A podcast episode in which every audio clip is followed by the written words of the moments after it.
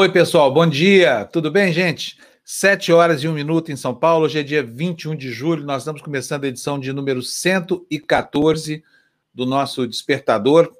Bom dia para você que já está aqui hoje. Muita gente esperando a gente desde cedo, hein? Quero dar bom dia para o André. O André deu like número um hoje. André madrugou hoje, hein, amigão? Puxa vida, viu? Valério Melo dando bom dia aqui para os democratas. Democratas dizendo bom dia, Valério Melo. O Adolfo Melo, bom dia. Jornalista Michael Brooks morreu, Fábio. É verdade, ele importava muito com o Brasil, tinha um excelente canal de YouTube. É verdade, é uma grande perda, hein? A gente vai falar disso aqui ao longo do programa, tá bom? O, o Adolfo ainda procura aqui, Remember Michael Brooks, no TYT. Procurem lá para vocês verem, mas procure depois do jornal, tá bom, gente? Olha, o Valério Melo está dizendo para a gente: bom dia a todos. A falta de conhecimento do povo é a esperteza dos políticos corruptos. A falta de conhecimento do povo se traduz em uma pesquisa estranha, né? Bolsonaro começa a reverter a curva da impopularidade, ganhou dois pontos aí de popularidade e a, rejeição diminuiu. O que será que foi em pandemia? É por isso que tem muita gente que acha que essa gripe é fake, viu? Eles sabem muito bem tirar proveito de doenças, né? Vídeo facada, né, gente? Liva está dizendo bom dia para gente. A Tânia Portugal, bom dia, Fábio, Lu, amigos do Despertador. Zé Hermes, hoje você perdeu, Zé Hermes, você perdeu para o André. Olha, o Zé Hermes está com like número 9 aí para gente. É bom isso, hein, gente? Vocês acordam cedinho, já dão um like aí. Se você, por acaso, não deu ainda, bota aí seu like, tá bom? Bom dia, é nós, diz o Maracajá. A Marta Lúcia Correia, bom dia, dando bom dia aqui para nós. Bom dia, não se esqueceu nem do Fernando hoje, hein? Bom dia, viu, Fernando? Leidiane, Luiz Felipe, Cleonice, Jefferson Vaz, Darcy Bastos, Rodrigo Checa, Fernando Pereira, Dona Marta, minha mãe, bom dia. Hoje, 21 de julho, mãe após, bom dia. Lu, Fábio, eh, Jamil, Gina, Lu, operadores, seguidores da TV Democracia. Bom dia, Dona Marta. Fica em casa em Uberlândia, tá bom? A Maria Regina também está aqui já conosco. Anderson Kozama, Andrew Belfort, quem mais? Quem mais? A minha mãe pedindo like aqui, ó, gente, ó. Ó, pedido de mãe não se recusa, tá? Dá like aí pra gente. A Cíntia, já ligadíssima pra gente, a Cíntia tá acordando duas e meia da manhã agora, porque ela participa do Despertador, né? Para terminar mais cedo lá a leitura dos jornais e se atualizar por aqui. Bom, vamos lá, gente. Vamos colocar a Lu na tela. Bom dia, Lulu, tudo bem? Tudo jóia, você? Bom tudo dia, bem? galera. Descansou bastante de ontem para hoje? Começando o dia animada? Olha que eu estou descansando até bastante, estou dormindo mais cedo, assim, porque eu tenho mania de deixar a televisão ligada, entendeu? Daí ontem eu falei, eu vou desligar a televisão e vou dormir. Muito bem, olha aí, ó. Guinho, é, Guinho Santista, lá de Santos, está falando, só terra aí, ó, Lu. Ó, tão gostoso, mas meu subconsciente me pro, me pro, me processou, me processou, e aí eu fui obrigado a sair da cama. Isso aí, Guinho, isso aí. É o, é o, apelido do meu filho, Guinho. Então, mas esse aqui não é o seu filho, não, né? Não, não, meu filho, a senhora deve estar dormindo, porque a, a, a faculdade ainda está lá no Rio, está meio complicada, ainda deve, não está é, é isso aí, é isso aí. Ô, ô, gente, vamos lá. Então, vamos começar o dia. Vamos, notícias na tela. Hoje nós temos aí repercussões do depoimento do Flávio Bolsonaro, né? A briga pelo Fundeb, a reforma tributária do governo chegando ao Congresso aí sob protesto do setor de serviços, que declarou guerra a Paulo Guedes e tudo mais, porque, engraçado, né? O Paulo Guedes quer desonerar a carga tributária, onerando o setor de serviços. Resultado: médicos, dentistas, advogados, né? O Felipe Santa Cruz da OAB está tiririca com essa história aqui falando que o Paulo Guedes, uh, que vai fazer, enfim, vai entrar em campo com as suas tropas lá no, no, no Congresso Nacional para poder derrotar essa proposta do Paulo Guedes. Olha, eu vou falar, é um absurdo mesmo, hein? Como é que o sujeito quer, quer salvar o país onerando profissionais, né? Está completamente equivocado esse Paulo Guedes aí, para variar, né? E grandes fortunas nem se fala, hein? Taxar grandes fortunas, a taxação sobre dividendos de 8%, até que se fala, é justo, né? Porque afinal de contas, dividendo é a renda do empresário e não é tributada. O que é tributado é o imposto para a empresa. Então, essa, essa discussão de tributar dividendo está certa. Agora, qual é o percentual? Como é que isso não vai onerar uns em detrimento de, de, de outros, né? Por exemplo, setor financeiro. Onde é que o setor financeiro é onerado por essa reforma tributária? A gente vai discutir tudo isso hoje durante o despertador, tá bom? Bom, vamos lá, gente. Notícia na tela. Fernando, bom dia para você. Então, esses três jornais, reforma tributária do, do, do, governo vai ao Congresso sem consenso, diz o jornal Estado de São Paulo. No Globo e na Folha, e no centro e na direita da página, as manchetes são as mesmas, as manchetes de alto de capa, né?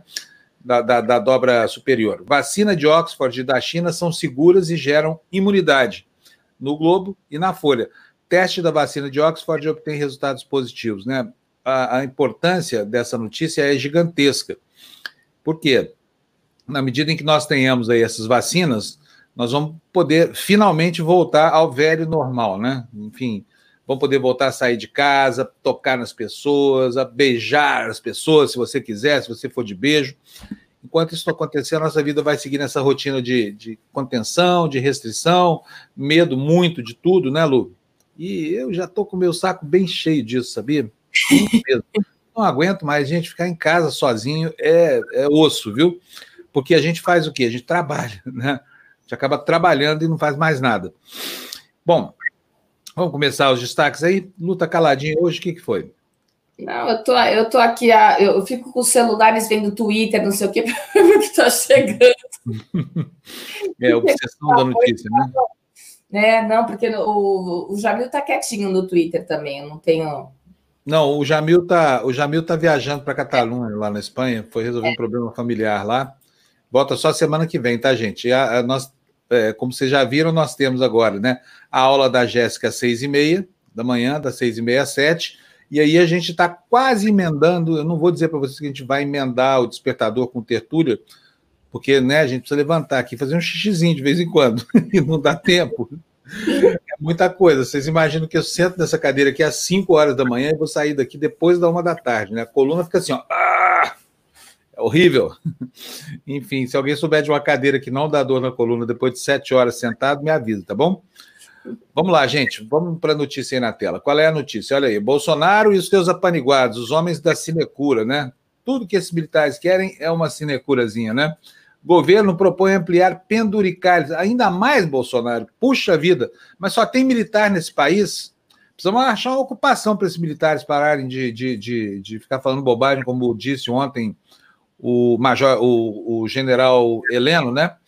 Que disse que os militares aderiram ao poder no governo Bolsonaro por causa da frustração com os governos anteriores. Desde quando lá militar quem tem que aderir a alguma coisa? Militar tem que ficar quietinho no quartel esperando o comandante chamar, tá? E o comandante só chama para missões é, amparadas pela Constituição. Golpe, ó, uh, uh. passar susto no país, ó, uh, ameaçar com volta de ditadura, não é função de militar, não, tá? Mas vamos lá para a notícia. Olha, o intertítulo é Texto da medida provisória prevê criação de categorias de cargos e gratificações para representantes das Forças Armadas. Bônus oficiais salta de 1.700 para 6.900. Gente, o país não está quebrado, Lu? É. notícia aí. O governo Jair Bolsonaro pretende criar duas categorias de cargos e gratificações no executivo para ocupação exclusiva por militares, com remunerações maiores que os valores atuais. Oficiais que hoje recebem até R$ 1.734,92 para exercer cargo de confiança na administração podem passar a ganhar até R$ 6.991,73, mais de seis vezes o salário mínimo, que é de R$ 1.045, de acordo com minuta de medida provisória obtida pelo Estadão Broadcast. É pois é, gente, olha aí, ó. O Anderson está nos avisando aí. Alô, Andréia. Olha aí, operação da PF. PF na rua cumprindo mandados aí em cima de serra, né? Estão botando os tucanos para cantar na gaiolinha. O, o André já está atrás da informação aqui, daqui a pouquinho ela volta para a gente é, dizer para vocês do que, que trata essa operação, tá bom? Alô, YouTube, por favor, né? Sabe, assim, o pessoal se inscreve aqui, isso aqui não é brincadeira, é sério mesmo. Por que, que não estão entregando as notificações? Que história é essa? Né? Eu acho, gente, que vocês deviam reclamar vocês mesmos para o YouTube, sabia? Porque não adianta a gente reclamar. Eles falam, não, imagina, não está acontecendo nada disso. De toda forma, Marcos Vinícius, eu vou atrás disso outra vez, tá bom? Agradeço muito seu, o, seu, uh, o seu aviso, tá? E já começam aí as reações, né? Milico bom é milico na caserna. Quem sabe se a gente arranjasse uma guerra para eles guerrearem, hein? Paravam de encher o nosso saco com certas aberrações, não é mesmo? Notícia na tela, por favor, Fernando, para a gente ler. Tá aí, olha, Casa Civil, ó, militar, hein? Ó, o que, que eles querem aí, ó. Casa Civil indica filha de ministro para vaga na Agência Nacional de Saúde. Isabela Braga Neto pode ocupar posto com salário de R$ 13.074, cargo é de livre nomeação e não é preciso fazer concurso público. Lu. A Casa Civil, comandada pelo general Walter Braga Neto, deu autorização para a Agência Nacional de Saúde Suplementar, a ANS, contratar a filha do ministro Isabela Braga Neto para uma vaga de gerente da agência, com salário de R$ 13.074 por mês. O cargo é de livre nomeação e não é preciso fazer concurso público para ocupá-lo. Tá bom, Lu, tá bom aí, tá bom, tá bom, porque ah, tem um parágrafo né? solto aí. É. é. Essa é a notícia. Gente, ó, o nepotismo cruzado aí, mas cadê os militares? Não eram tão moralistas e tudo mais. Vai botar a filha na ANS, o, o principal ministro desse governo, o ministro. Hum. Macaco só olha para Olha, depois não quer que a gente fale, ficam todos, ai, ai, ai, estão me criticando, não sei o que é mais, igual, enfim. Não quer crítica, não faça, né? Se fizer, vai ser criticado, até que vocês fechem o regime de novo, porque aí, aí com censura prévia e um coronel do lado de cada jornalista desse país, não tem crítica. Só que até lá nós vamos criticar, sabe? Afinal de contas, vocês estão aí para quê? Para somar sinecuras, é isso? Era isso que vocês queriam? A boquinha? Bom, olha aí, ó. Fernando Pereira, Mirico devia fiscalizar nossas fronteiras, exatamente, tomar conta da integridade do território, né? Não ficar aí nomeando filho, parente, essa coisa toda. Afinal de contas, esses caras aí que falam, ah, intervenção militar, artigo 142, o que, que eles querem? Querem o quê? Querem a boquinha, a sinecura, ou querem a correção e a moralidade que esses caras dizem que tem e, na verdade, não tem nada? Hã? É isso aí, André. Acabou a mamata. Acabou nada. A mamata está só começando, viu? Gente, uh, quem mais? Deixa eu ver aqui. Rogério e Matias tá dizendo: os penduricários estão tirando dinheiro. É conveniente para eles, é verdade mesmo. É conveniente, sim. Vocês podem lembrar que agora, né? O Bolsonaro já deu mais R$ 1.600 para eles aí, não faz um mês ainda. É, é, todo mês uma mamata, ninguém aguenta isso. É, olha, militar é funcionário público, tá? Vocês veem aí que Paulo Guedes, essa galera aí, quando fala de funcionário público, é só para chamar de vagabundo e para dizer que vai tirar dinheiro. Agora, militar não é vagabundo. Militar tem um monte de coisa para fazer, né? Uh! E, é, só que para eles não tem essa conversa. Para eles vão rios e rios de dinheiro. Bom, vamos lá, Fernando, põe a notícia na tela para a gente ler, para a gente sair desse assunto. Vamos ver o que, que temos aí. Olha só a moralidade do governo Bolsonaro. O governo moral, empreiteira alvo da Polícia Federal, faz contrato sem licitação com o governo. LCM Construção é investigada por suspeita de desvio de verba em obras de pavimentação asfáltica em Rondônia, Lu.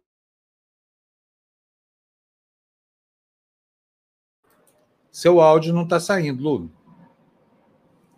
Não sei o que aconteceu aí.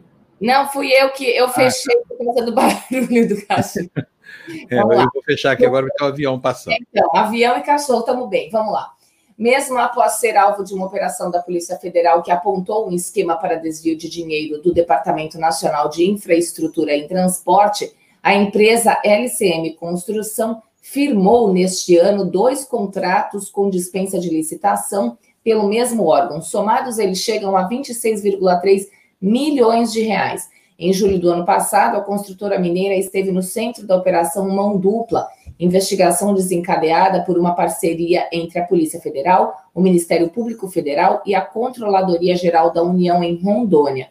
Na deflagração da operação, foram presos funcionários do DENIT e da LSM. Os, investigadores apontaram fraude na mediação e no pagamento de obras de pavimentação asfáltica no estado. Oi, gente, mas esse negócio de Banestado tá virando uma seita, hein? Fala sério, hein? O pessoal tá doidinho. Gente, Banestado, 2002, já estava tudo aí, todo mundo já sabe. Essa relação que vocês estão é, delirando com ela é, é, uma, é uma relação velha, tá? Desde 2002 aí. Essa relação foi vazada da CPI do Banestado. Eu cobri essa CPI, tá? Ninguém me falou. A gente passou semanas em cima desses nomes aí, lá para trás, 20 anos atrás quase. Portanto, não queiram, não comprem notícia velha como notícia nova. Vocês estão comprando gato por lebre, estão enganando vocês, tá bom? É isso aí. O Renato Renzo está falando aqui ainda a propósito que as mídias também sempre enalteceram a história das Forças Armadas. Qual? Glória de quê? Nunca fizeram nada relevante. Bando de vagabundo, até. Não, isso aí não concordo, não. Renata, é a generalização, sabe? A gente, para fazer a crítica, não pode incorrer na generalização. Eles têm bastante utilidade. Eu vi o trabalho deles várias vezes lá na, na, na Amazônia. Quando tudo falha, aí você tem lá o Exército para dar suporte, por exemplo, ao atendimento à saúde da população, para levar e trazer pacientes, né? Enfim, para assegurar um mínimo de logística lá no norte do país, eles são muito bons. Agora, para governar, eles são um desastre. Ou seja, cada um dentro da sua área de expertise. Quando vão para o governo, aí começam os problemas. Por quê? Começa a falar bobagem, a ameaçar o país. Eles têm as armas na mão, acham que vão apontar essas armas para a nossa cabeça e calar a nossa boca. Não é assim tá? Ainda quando tem um capitão destemperado mandando nos generais, é pior ainda esse negócio. Mas eles têm sim é, aplicação e boa lá na, na, na, na, Amazônia. O general Mourão, inclusive, foi um comandante lá da região amazônica. Ele conhece bastante bem a Amazônia. Não por acaso você pode ver que tem uma diferença, até no discurso, né, no, no mote ambiental, tem um discurso muito diferente entre o que o governo faz e o que o Mourão prega, né? Porque ele conhece muito bem lá a região amazônica. Então, eu acho que a gente tem todo o direito de criticar os desvios, por exemplo, sinecura, é, história de, de benefício para lá, benefício para cá, nomeação de filha, tudo isso está errado, porque está errado para civis também. Né?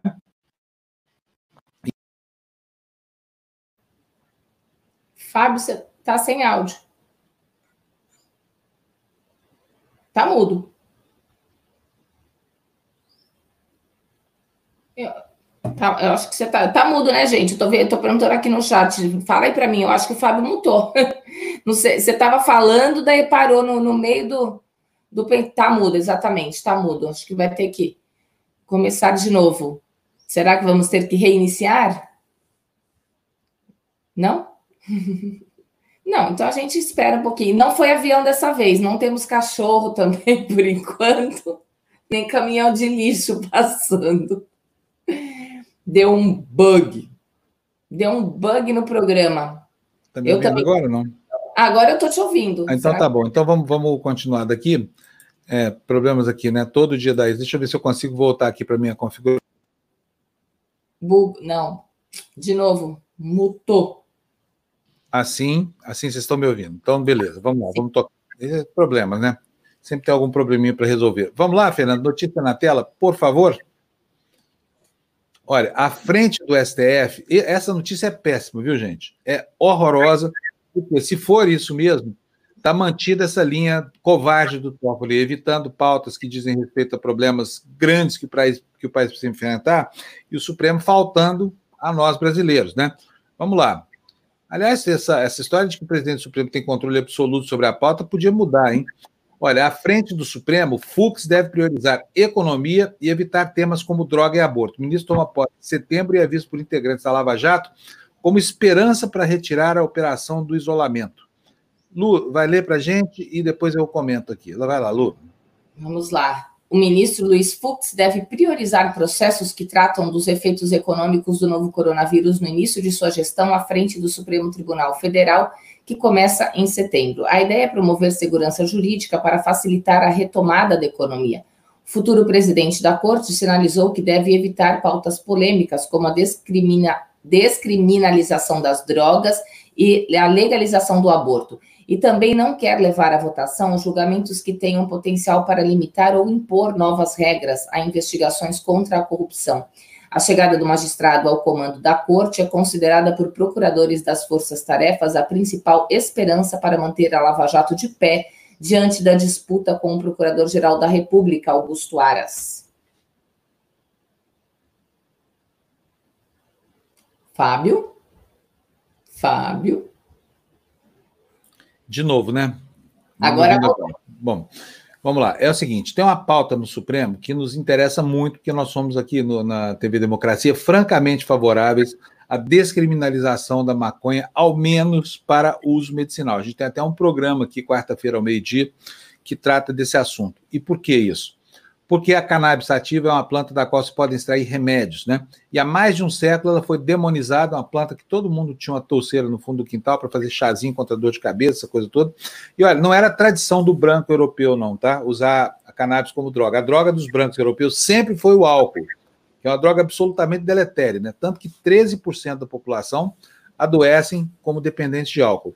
Mas vamos lá. O Supremo tem uma pauta lá que está parada há anos, porque foi pedido, foi pedido vista do, do processo pelo ministro Teori Zavascki, o ministro Teori Zavascki sentou em cima do negócio, morreu, Isso passou para frente, é, esse processo é relatado pelo ministro Barroso. A história original é a seguinte: um, um, um presidiário, uma pessoa que estava cumprindo pena na penitenciária, traficou uma pequena quantidade de maconha dentro do, do, do presídio. Aí foi autuado, foi indiciado, foi condenado de novo. E, e, essa segunda condenação foi objeto de uma contestação que acabou chegando às mãos do ministro Barroso. É, essa contestação acabou redundando em três votos de três ministros do Supremo favoráveis à descriminalização do porte de pequenas quantidades de maconha, mas três votos só. Depois o ministro Teori pediu visto e nunca mais esse assunto voltou. Passou a gestão do Toffoli inteira e a pauta não volta. E agora o Fux já anuncia aí que as puritanas do, do, do, do, do Supremo não vão permitir a votação desse tipo de coisa. Agora, imagina um interessado nisso, que está lá aguardando a, o acórdão do Supremo. Imagina só o cara que que, que, poderia estar fora ou, ou, receber uma condenação a menos por uma acusação né, de prática de porte de pequeni, pequeniníssima quantidade de, de maconha. O que acontece? Está lá enjaulado, cumprindo pena. E eu não sei como é que os, os, os ministros explicam para as próprias consciências a falta de coragem para abordar certas coisas de que o Brasil precisa tanto, né? Precisa de coragem. E cadê a coragem desses homens? Não tem. Então, espero que, que essa matéria aqui, que seja apenas em caráter especulativo, que realmente esteja errada, porque sentar em cima dessas pautas aí significa deixar de discutir tudo aquilo que o Brasil precisa discutir, especialmente no momento como esse, de volta ao passado, né, de trevas aí do governo Bolsonaro, né? Então, ministro Fux, olha, a gente espera que o senhor seja um pouco mais corajoso que o senhor hum. anuncia, tá? Senão vai ser, sua gestão já começa mal. Imagino como vai acabar. Vamos para mais um, um, um uma notícia aí. André já já vai voltar com a notícia da operação. Já estou vendo ela aqui se preparando para entrar no ar. Enquanto ela se prepara, a gente, a gente uh, bota mais uma notícia na tela. Fernando, por favor. Notícia do painel da Folha de São Paulo. O título é Eles que Lutem, Lu. Enquanto 9,3 milhões de trabalhadores da iniciativa privada tiveram salários suspensos ou reduzidos em até 75%, os deputados e senadores não têm do que reclamar a divulgação da folha de pagamento de junho mostra que cada um deles recebeu 50 mil reais bruto. Trata-se da soma da remuneração mensal mais a antecipação da metade de, de metade da gratificação natalina, prática exercida pelo Congresso todos os anos. Nenhum benefício dos parlamentares sofreu alteração durante a pandemia. É de chorar, né, Fábio? Pelo, é. pelo amor de Deus, e o povo não recebe. Tem gente que não recebeu ainda a primeira parcela do auxílio emergencial, gente. É, deixa eu falar para vocês, mas essa história do Banestar está me deixando irritado, sabia? É o seguinte, gente, as contas CC5 em, em 2002 eram o único instrumento legal para tirar dinheiro do Brasil e trazer de volta, tá? Tinha picaretagem lá? Tinha sim. 91 pessoas foram indiciadas na CPMI do Banestar e foi pouco, porque houve uma operação abafa ali, juntou um, um senador do PSDB com um deputado do PT e eles fizeram uma zona ali, a CPI terminou mal. Os nomes que vocês têm, todos já existiam. A diferença é a seguinte: o ministro do Supremo que vocês falam, não vou nem falar o nome para não incorrer em crime de, de, de calúnia aqui, tá?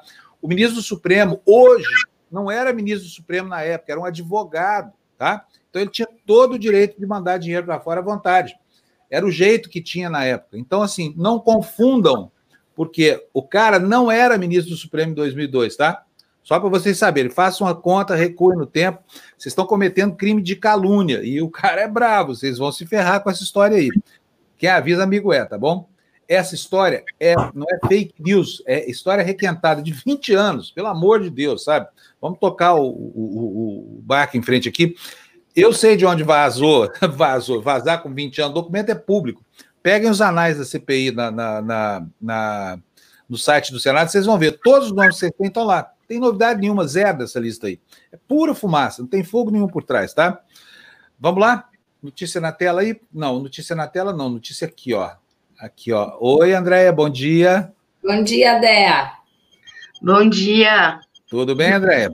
Tem polícia aí no pé dos tucanos, é? Tem polícia. Opa! Quem que é a, a PF acordou hoje? É, a, a PF está fazendo uma operação nessa manhã para apurar uso de caixa 2 durante a campanha do senador José Serra em 2014. É, a ação investiga o recebimento de 5 milhões é, de doações não contabilizadas E a ação cumpre quatro mandados de prisão e 15 de busca e apreensão, sendo em São Paulo, Brasília, Itatiba e Itu. E dentre os, os presos está o fundador da Qualicorp, o José Seripere Filho. Fundador da Qualicorp, é? Ixi, Maria, vamos ter que esperar. Fica de olho aí, André, para você informar a gente, para a gente entender qual é, o, qual é o vínculo, tá bom?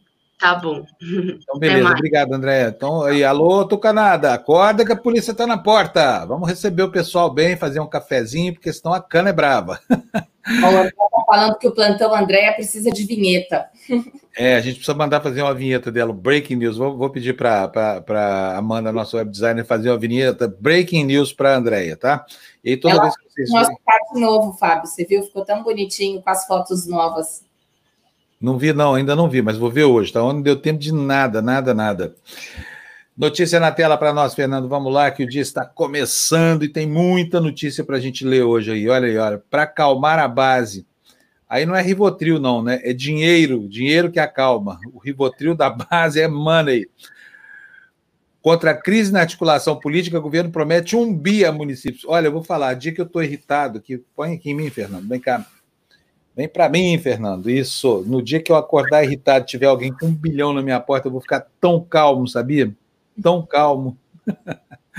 Vamos lá ver qual era o calmante que essa base estava querendo e precisando tanto. Lu, leia aí para gente, por favor. Com a crise na articulação política, o governo promete um bi a municípios. Leia para nós, por favor.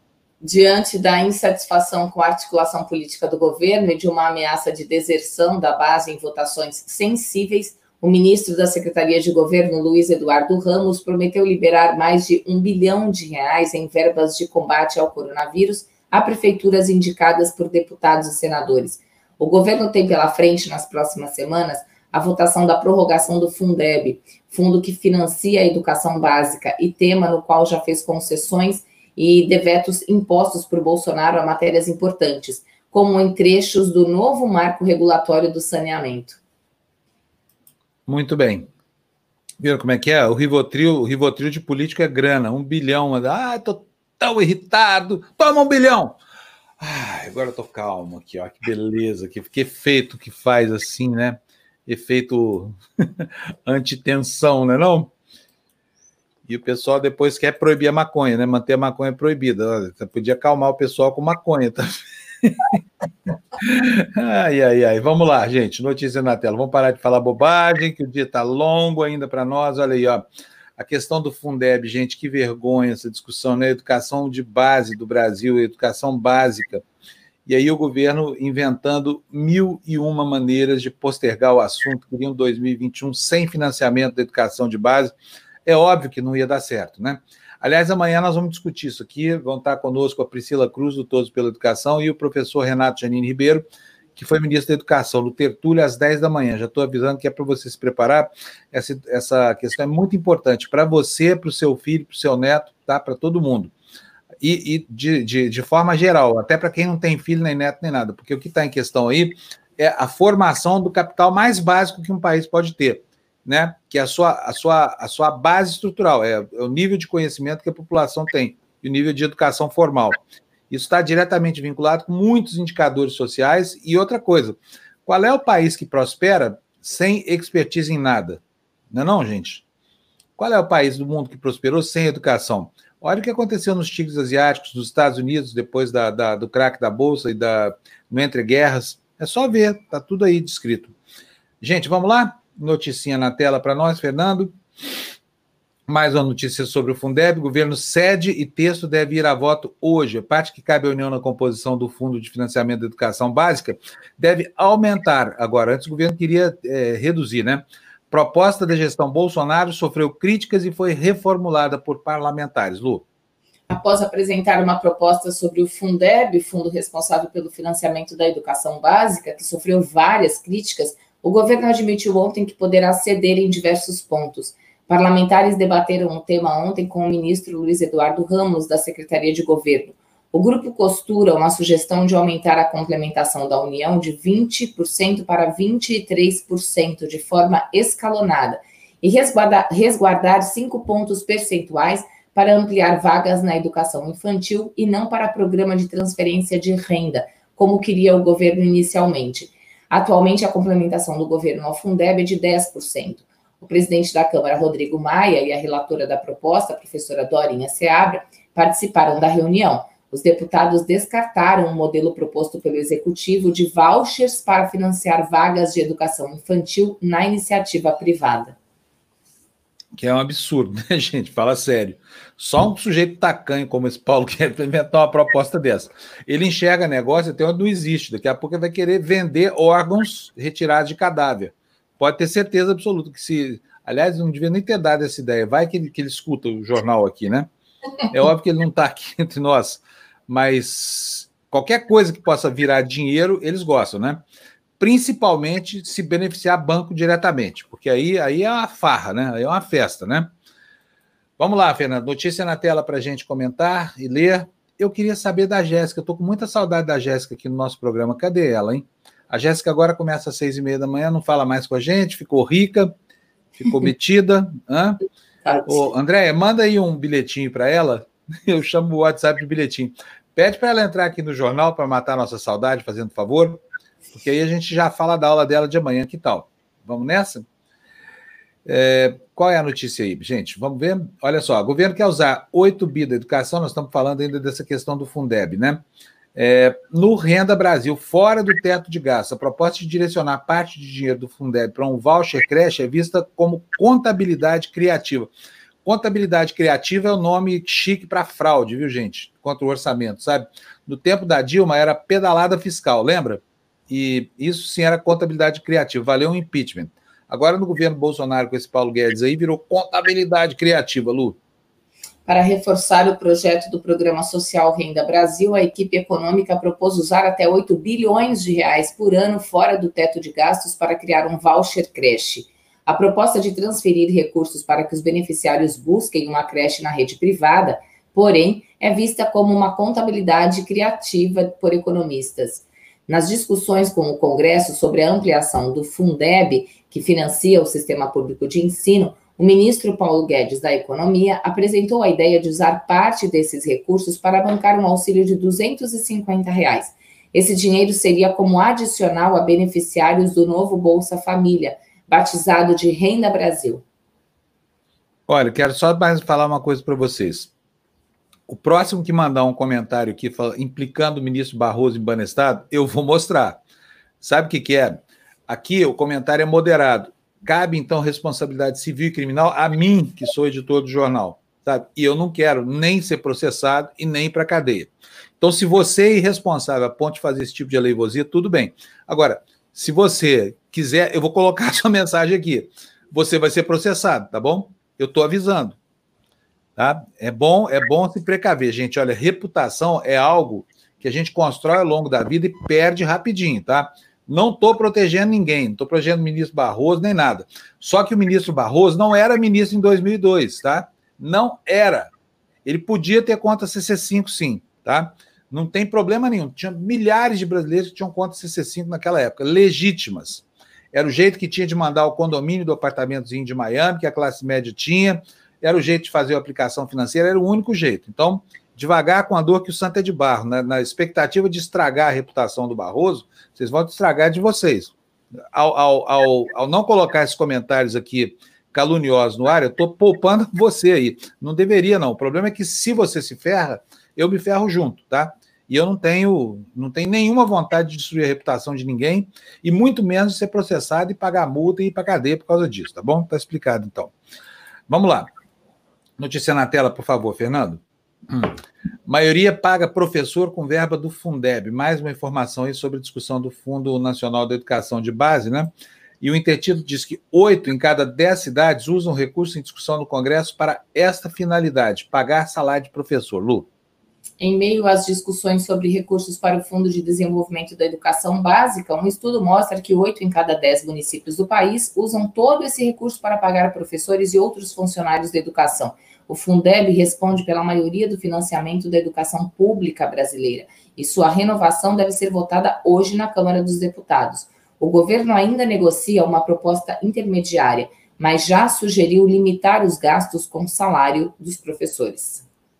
Muito bem. Então, vocês estão vendo a importância disso, né? 80% dos municípios usam esse dinheiro que o governo não queria dar para pagar o salário do professor que educa as crianças, né? Notícia na tela para a gente, por favor, Fernando. Olha aí, para congressistas pró-Pazuelo. Bom gestor vale mais do que perito em saúde, como se houvesse essa dissociação, como se fosse possível, né? Integrantes da oposição e ex-aliados de Bolsonaro, porém, criticam a militarização do ministério. Lu. Apesar de uma interinidade que já dura mais de dois meses e de, de o país ter ultrapassado a marca de 80 mil mortos pela Covid-19, a maior parte dos políticos ouvidos pela Folha nos últimos dias defende o trabalho do general Eduardo Pazuello à frente do Ministério da Saúde afirmando que para esse tipo de cargo é preciso mais ser gestor do que ter especialidade na área. Reflexo, em parte, da adesão do Centrão ao governo de Jair Bolsonaro. A boa vontade é justificada por esses políticos pela necessidade de que recursos e equipamentos cheguem mais rapidamente a estados e municípios. Segundo eles, apesar de vários problemas e dos números alarmantes da pandemia no país, estaria havendo empenho de Pazuello e de sua equipe ele levou outros 15 militares da ativa em ouvir os pleitos dos políticos e fazer a máquina funcionar. Sinceramente, não consigo entender onde é que está a competência desse general. Não é competência por ele ser general, não. É competência por ser ministro. Gente, 80 mil mortos hoje. 80 mil mortos, sabe? O Maracanã lotado de mortos, sabe? Imagina essa cena. O Maracanã inteiro lotado de mortos. Ou a população de uma cidade de porte médio aí no interior do Brasil. Sabe o que, que é isso? E aí vem dizer que esse, que esse cara é, é, é, é, é eficiente. Uma ova, não é nada. Pode ser a traficância lá da, da, da, da, enfim, das informações de secretários e deputados, essa coisa toda, entendeu? Estou dizendo que ele não seja afável. Agora, a política dele é uma desgraça para o país. 80 mil mortos, nós somos o segundo país com mais mortos no mundo. Se brincar, vamos passar os Estados Unidos, hein? vamos ter a proeminência no número de mortes. É uma vergonha. O Brasil é párea global e esse ministro é instrumento dessa política, instrumento da vontade desse presidente louco que nós temos. Como é que isso pode ser bom? Como é que você pode dissociar a formação técnica de resultado administrativo? Cadê os EPIs? Cadê os soros? Cadê os testes, sabe? O, o governo não consegue fazer nem 20% dos testes que promete. Vai dizer que esse ministro é eficiente? O ministro é uma porcaria de ministro, devia estar lá na, no, nos confins da Amazônia e deixando alguém competente tomar conta do que ele não consegue, sabe? eu não, não aceito. Desde ontem está um zum, zum, zum aí nos jornais, uma tentativa de dar viabilidade a esse Pazuelo aqui. Até porque uma parte da imprensa, né, convenhamos, é absolutamente comprometida financeiramente com, é, com, com, com esse ou com qualquer outro governo. Tendo dinheiro, ela vai atrás assim. Olha só quem é que apareceu aqui. Fez, olha que linda essa luz. Olha, nossa, Gestora, tá bonita. Tudo bem? É bom dia. Som, gente, bom dia. Eu estou morrendo de saudade de vocês. E nós de você. Tá? Como é que tá seu programa agora às seis e meia da manhã? Tá bom? Bem, está contente? Eu tenho meus madrugadores, viu? Estou super feliz que o pessoal tá, tá me acompanhando também. Ó, o sol, tô gostando desse sol aqui, ó. Olha, tá, tá linda a fotografia. Ô, Jéssica, e aí, perdeu audiência com, com essa mudança de horário não? Ou ficou tudo certinho? Não, eu tenho até meus madrugadores, achei que eles não fossem acordar cedo. Ontem foi muito legal, hoje caiu um pouquinho. Não esqueçam de mim, agora eu estou antes do despertador é, com as aulas. Eu estou passando aqui também para lembrar vocês do dia e do, dos grupos musculares que a gente vai trabalhar. Então, segunda-feira continua sendo pernas, terça-feira, hoje, foi membro superior, braços, amanhã, abdominal, quinta-feira, terceira idade, sexta-feira, alongamento. Continua tudo igualzinho. Lembrando, gente, que sempre dá para adaptar as aulas. Então, a aula de terceira idade, o pessoal que já está bem condicionado pode fazer também.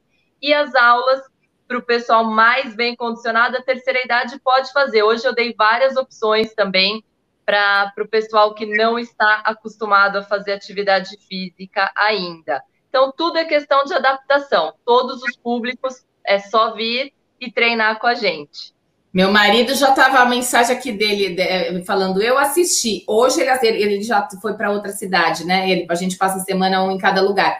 Aí é, ontem ele estava fazendo. Eu me preparando, eu fiz depois.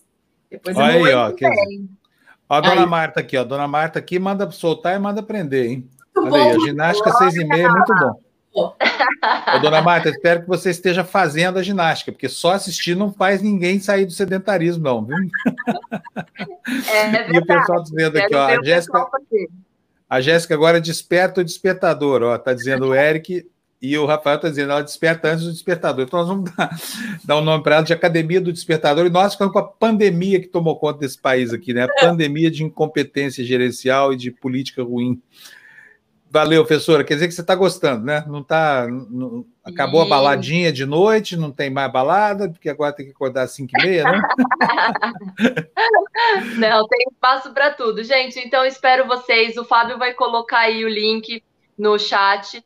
Entra lá. Se não deu para treinar, se você não conseguiu acordar, entra depois, mais tarde. O importante é você conseguir treinar. E os materiais que vão ser utilizados, eu vou estar tá passando sempre aqui pelo despertador para dar um oi para vocês. E eu vou estar falando material da próxima aula. Então, amanhã é quarta-feira, dia de abdominal. Então, tragam só o seu colchonete, não precisa de mais nada. E, lógico, a vontade de fazer aula e acordar cedo, né, gente? Então, espero vocês amanhã aqui para a nossa aula. Isso mesmo. Quem não quiser acordar cedo pode fazer a aula depois gravada, porque a aula continua no YouTube, né, professora? Exatamente. Ó, Irmãos em Ação, lá do Rio de Janeiro, um beijão, tá sempre me acompanhando também. Gente, ó, acorda cedo, faz bem, é legal, ó o solzão, vocês não têm ideia do céu lindo que é às seis horas da manhã, vale a pena, vai. ó, às seis não tem sol nenhum, viu, gente? Deixa eu dizer, fake news dela é seis, seis e meia. Não, é lindo. O céu hoje estava maravilhoso. Ó, a dona Marta está dizendo o seguinte: que ela só consegue fazer os exercícios, é, só, só os exercícios que eu consigo fazer, tá? Aquelas aulas de HIT, por exemplo, a dona Marta deve ter tentado e não funcionou muito bem ela. Dá uma adaptadinha.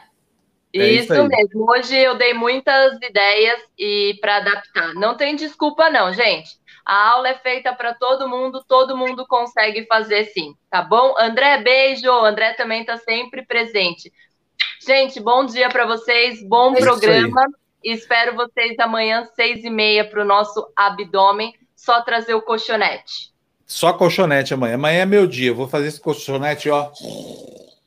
Ah, gente, tenho também uma novidade para vocês. Depois eu vou mostrar uma foto. O Fábio treinou no final de semana, Lu.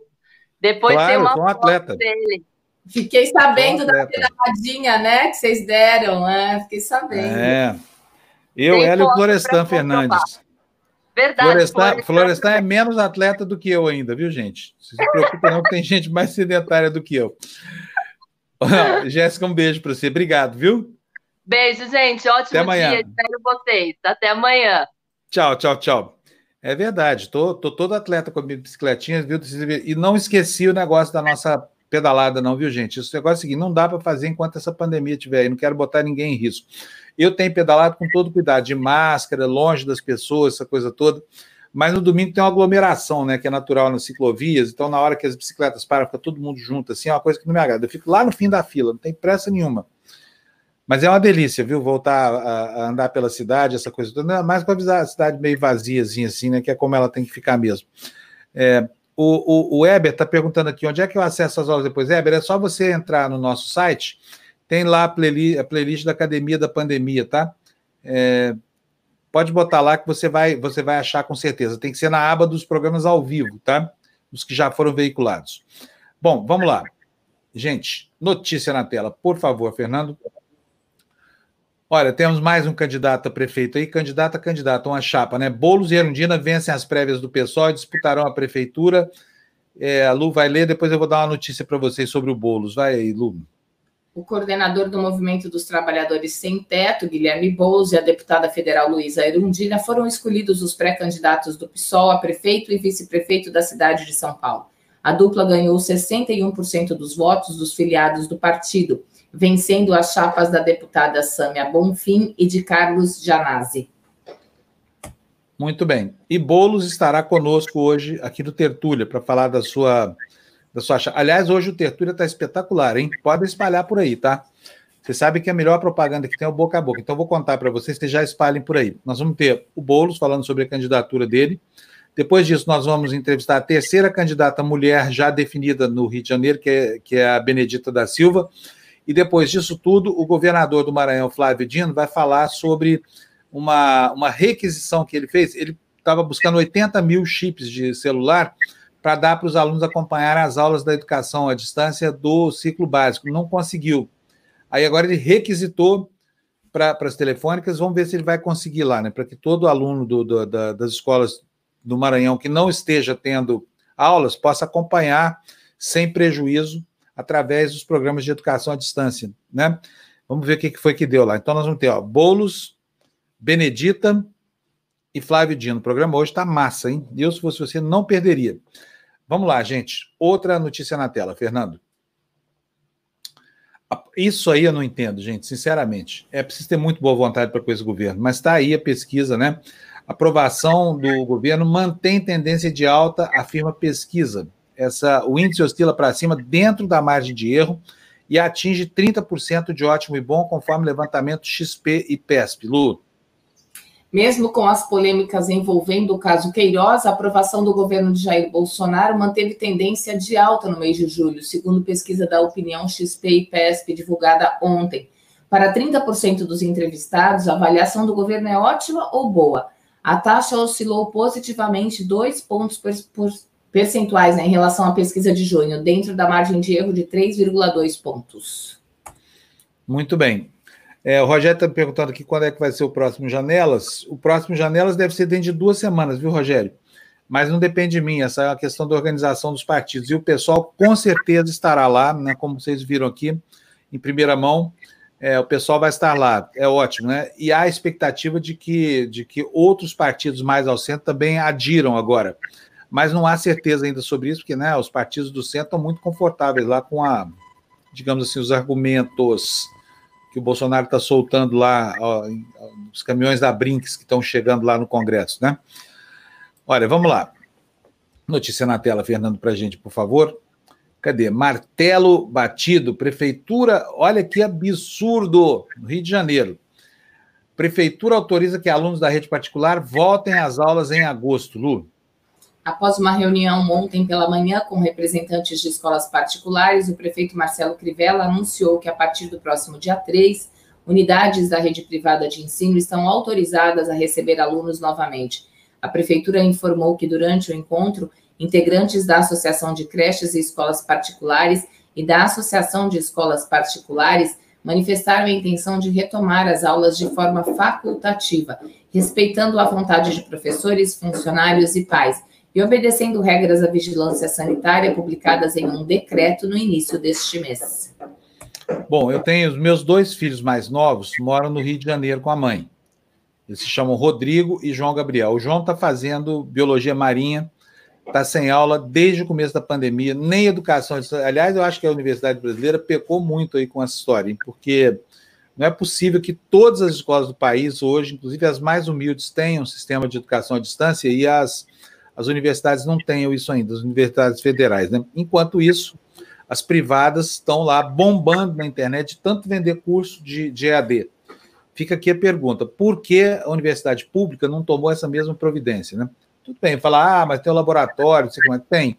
Só que a maior parte das disciplinas, por exemplo, no, no, no, no, no curso básico, né, que são os dois primeiros anos, é igual e não e prescinde de laboratório. E ainda que houvesse esse imperativo do laboratório, que há mesmo, poderia assim, se antecipar certas disciplinas que são absolutamente teóricas, né, para que os alunos pudessem ir eh, seguindo na sua formação sem prejuízo, até onde isso for possível. Né?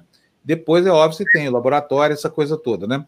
Então, tem, fica aqui o registro de um prefeito assanhadinho demais com relação à liberação para escolas particulares e de um Estado atrasado demais que não provém os meios de que as pessoas precisam para seguir no, no, no processo de formação acadêmica é, ainda que no meio de uma pandemia como essa, né? E aqui os comentários. Olha, a Érica está dizendo, Marcelo Crivella não tem moral nenhuma. Não, não, é que ele não tem moral só, viu, Érica? Ele não tem nem piedade, sabia? Não tem nem piedade.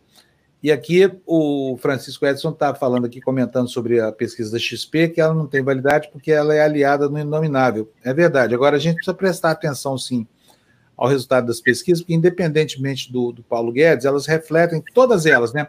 Poder 360, Folha de São Paulo, essa pesquisa do IPESP, todas elas dizem que a gente está aí com 30% de apoiadores desse governo dos infernos, né? E eu acho que a gente tem que assumir isso. O Brasil é um país que tem 30% de fascistas. É isso. Sabe, vamos conviver com isso pelo resto da vida. Fazer o quê? Se a gente souber onde é que está o problema, a gente combate com mais assertividade, não é isso? Bom, vamos lá. Olha, mais gente dizendo que não chegou a notificação. Vanessa Canturati, não consigo, chegou. É, como é que é? Não consigo, chegou hoje notificação hoje. Meu está com o sininho todas. Ela deve estar falando aqui para gente que não chegou a notificação hoje e ela botou o sininho todas. Vanessa, vou reclamar de novo, tá? Prometo, vocês me deixam muito aborrecido, sabe? Afinal de contas, vocês são, são pessoas que merecem que o YouTube tenha consideração pelas escolhas de vocês, né? Não estão sacaneando a mim, estão sacaneando a vocês aí, né? A mim também, por decorrência, porque a gente precisa muito dessa audiência, porque ela paga as nossas contas, né? O, o, o Google e o YouTube remuneram a gente uma remuneração desse tamanhozinho, assim, um dólar para cada mil pessoas que assistem um minuto da nossa programação. Não é fácil fazer isso aí. E ainda que seja muito pequena, essa remuneração é a única que a gente ofere aqui, porque nós optamos por não ter patrocinador. Então, nós precisamos fazer crescer a audiência, está difícil, sabe? Está amarrada essa coisa toda. Por isso eu peço para vocês, olha, a melhor propaganda que tem é o boca a boca. Sempre que a gente, que alguém indica, alguém que a gente que indica alguma coisa, um produto, um serviço, a coisa toda, a probabilidade que a gente adote aquilo que foi sugerido é muito grande. É muito melhor do que quando a gente assiste na televisão. Beba cerveja tal, compre cloroquina, use rum creosotado. A gente fica armado contra esse tipo de mensagem, mas o boca a boca é bom. Então, se vocês querem me ajudar aí, uma coisa boa, espalhem para os parentes, para os amigos. Eu falo, ó, tem um canal aí chamado TV Democracia, os caras acordam bem cedo lá para informar a gente, e é legal porque eles falam mal de todo mundo, não tem trava na língua lá. Se vocês fizerem isso, estão me ajudando muito, porque as pessoas que vocês falarem, com certeza vão passar por aqui para dar uma espiada, conhecer a TV Democracia e acabam voltando, né? Como, aliás, vocês voltaram e estão aí até hoje comigo. Aliás, grátis, Emília. Fernando, põe a notícia na tela para a gente, por favor. Tá aí, olha. Senador nega vazamento sobre investigação na Alerj. Ao depor, Flávio contrariou a versão de Paulo Marinho. O Ministério Público Federal pode pedir uma acariação entre eles. Lu.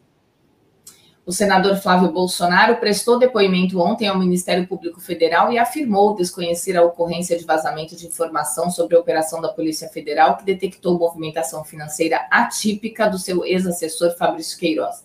A versão difere do relato feito pelo empresário Paulo Marinho, ex-aliado da família Bolsonaro, que disse à Procuradoria ter ouvido do próprio parlamentar a narrativa sobre a antecipação de informações da Operação Furna da Onça deflagrada em novembro de 2018.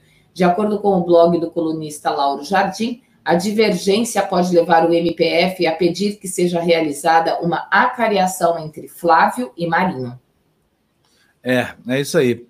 É, sobre esse comentário que está na tela, JRSP, é, ele diz o seguinte: mais de 30% dos alunos da universidade pública são carentes, não têm acesso à internet fora das próprias universidades ou apenas por meio de pacotes de internet mínimos. É verdade. Né?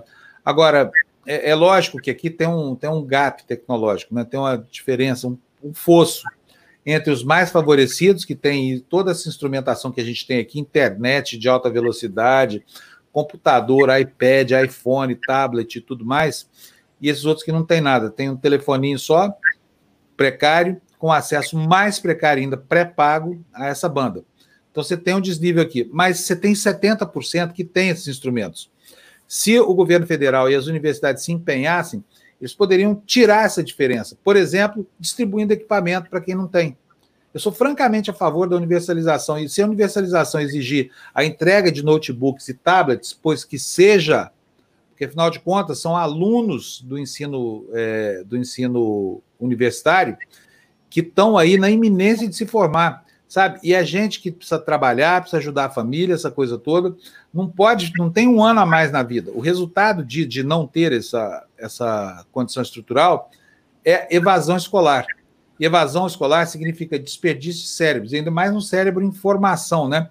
como esses aí que estão que no meio do curso universitário superior, que vão desperdiçar a chance de tudo que já foi gasto, né? É jogar a capital fora, pensando assim de maneira pragmática.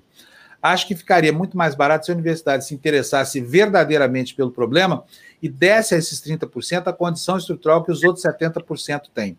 Porque aquela história, se tem um vagão com a roda presa, você tem que consertar a roda para que a locomotiva possa andar, né?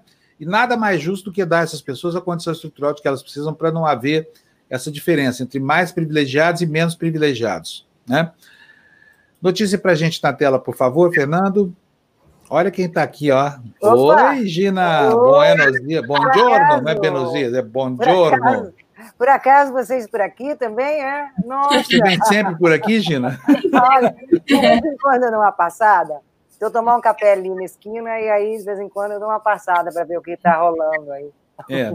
Entre, entre uma conversa com o Papa na janela e outra, a Gina passa por aqui para visitar a gente, né, Gina? Pois uma é, a né? propósito né? de Papa. A gente tem notícia hoje, viu, Fábio, a respeito de Vaticano. Na verdade, a notícia, a notícia foi divulgada ontem à tarde aqui, e é uma coisa bem interessante, viu? É que a, a, a congregação para o clero fez algumas recomendações, para não dizer determinações. O que, é, quais foram? É, é, a respeito da, da, no caso, excepcionalmente, ok? Excepcionalmente, entendeu? Se não houver um padre, um sacerdote à disposição, eles podem. Opa! Foi eu aqui, desculpa, foi eu. Foi eu aqui. Se não houver um, pa, um padre, um sacerdote à exposição em um lugar muito, por exemplo, na Amazônia, em lugares assim pequenos e distantes, ah, não é exatamente a missa, mas pode ser celebrados ah, batismos, casamentos e outras. Ah, e, essa pessoa nomeada pelo bispo pode celebrar uh, quase como uma missa, mas não pode fazer a homilia. Homilia é, homilia é, é a, aquela mensagem né, é, do, do sacerdote aos fiéis. Então, ele não pode fazer a homilia, mas ele pode celebrar uh, batismos, casamentos e, e, essas coisas. Além do que, além dessa, dessa resolução para os laicos, eles também recomendam que não se pode mais cobrar nem pela missa, nem por funeral, nem para nem para casamento. Então, que a igreja se, se, se limite a, a receber doações, não cobrar. Ou seja, se você vai se casar e quer deixar alguma coisa para a igreja, é a tua livre escolha. Você pode deixar o que você quiser para a igreja, quanto você quiser. O teu nome vai permanecer no anonimato, essa é a recomendação deles também, e você pode fazer as suas doações, mas não que esteja uma uma tarifa ali, tarifa, missa custa tanto, funeral custa tanto, casamento custa tanto. Não. Então, são as novas recomendações. Essa questão da celebração dos laicos vai dar pano para manga para os opositores do Papa Francisco, que isso daí já tinha sido discutido durante o Sínodo da Amazônia. E o sínodo, o que é um sínodo? O sínodo é a reunião dos bispos do mundo inteiro. Então, se como este Papa, o Papa Francisco, é pela por ouvir, né, que todos os temas, todas as decisões que ele toma, normalmente ele, ele é, são frutos de, de discussões, debates entre os próprios bispos. Então, os bispos, em maioria, eles, a maioria decidiu que os laicos não poderiam substituir o, os sacerdotes. Então, põe essa nova medida de que eles podem realmente celebrar funerais, casamentos, batismos, desde que não façam a homilia. Então, tem uma certa limitação para, para os laicos, mas já é um passo, um passo à, à frente, um passo adiante para aquelas pequenas mudanças dentro dessa estrutura milenar. Então, essa, Vaticano. Por sinal, amanhã eu vou precisar retirar meu, minha credencial lá, viu, gente? Capaz de eu chegar mais atrasada aí. Depois a gente ah, conversa. Mas é tá? é por uma boa causa, né, Gina? É uma boa causa. É qualquer coisa eu mostro para vocês a boa causa lá. Estou presente. Muito então, bom. hoje eu também queria. Matheus, bate, beijo. E também a Débora. Adoro essa Débora, Carolina Benichi também queria agradecer muito, que a Débora também me mandou sugestões né, para hoje. Mas será que dá, dá um pitaco para uma outra notícia daqui da, da União Europeia? Claro, Gina. Então, Notícia vamos lá. com a gente mesmo. Pode. Ah, pode... Opa. E que aconteceu uma coisa muito importante, que foi fruto de negociações assim intensas. O que, que aconteceu?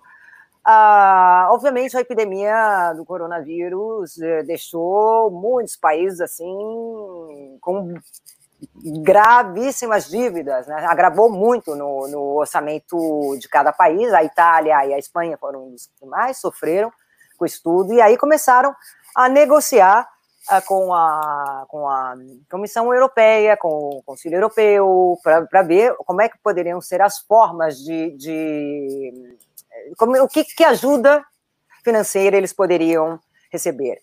Isso daí causou uma, um grande alvoroço, uma, é, forma-se um bloco de oposição às ajudas, né, que era da Holanda, Áustria, Dinamarca, Suécia e Finlândia, que eles queriam, não queriam ajudar muito, não. Eles são pela rigidez no orçamento. Porque cada governo tem que responder aos próprios eleitores, vamos ser sinceros.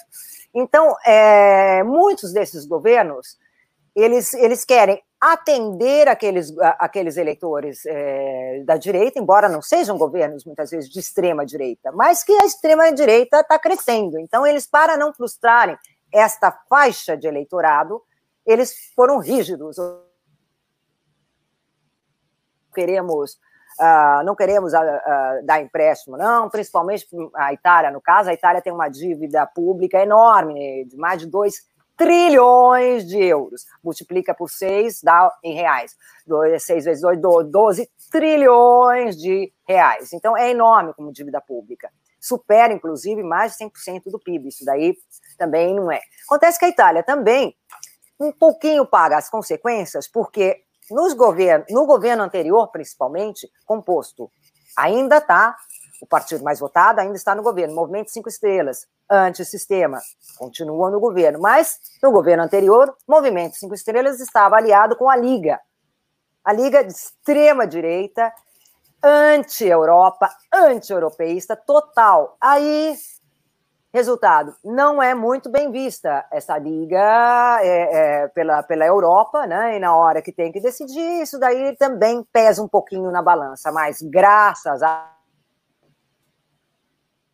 diplomática deste primeiro-ministro, que na verdade ele não foi eleito, ele é um advogado que foi nomeado para estar tá lá, mas acho que, na minha opinião, não tinha menor, melhor do que ele para uma crise que pegou todo mundo de calça curta na Europa, né, e principalmente a Itália, onde começou eles agora, é, foi uma maratona, gente, de quatro dias e os 27 chefes de Estado e de governo da União Europeia aprovaram, na madrugada de ontem, é, essa proposta do Fundo para a Reconstrução das Economias, que deverão ser uma queda em média de 7,7%. Agora, pelo projeto, uma vez, é a primeira vez na história que a União Europeia emitirá títulos conjuntos de dívida para captar um valor de fundo, ou seja, 750 bilhões de euros. Então, essa também é praticamente uma boa notícia também para os países necessitados da Europa e também, eu, na minha opinião, opinião, é uma notícia boa para a Europa inteira, porque no final das contas, se serve o dinheiro, é, deve ser usado, né? Ô, Gina, agora está dando uma confusão danada o pleito da Itália, né? Porque a Itália quer uma, uma boa fatia desse dinheiro e parceiros como, se eu não me engano, a, a, a Suécia e a Holanda. É, a Suécia, a Holanda, a Áustria, a Dinamarca e Finlândia. É, não estão querendo, né? Tão... É, não estão querendo. Mas é, é, isso daí, Fábio, foi graças também a uma, uma grande habilidade também de Angela Merkel, da Alemanha, né, chanceler da Alemanha, e é, Emmanuel Macron.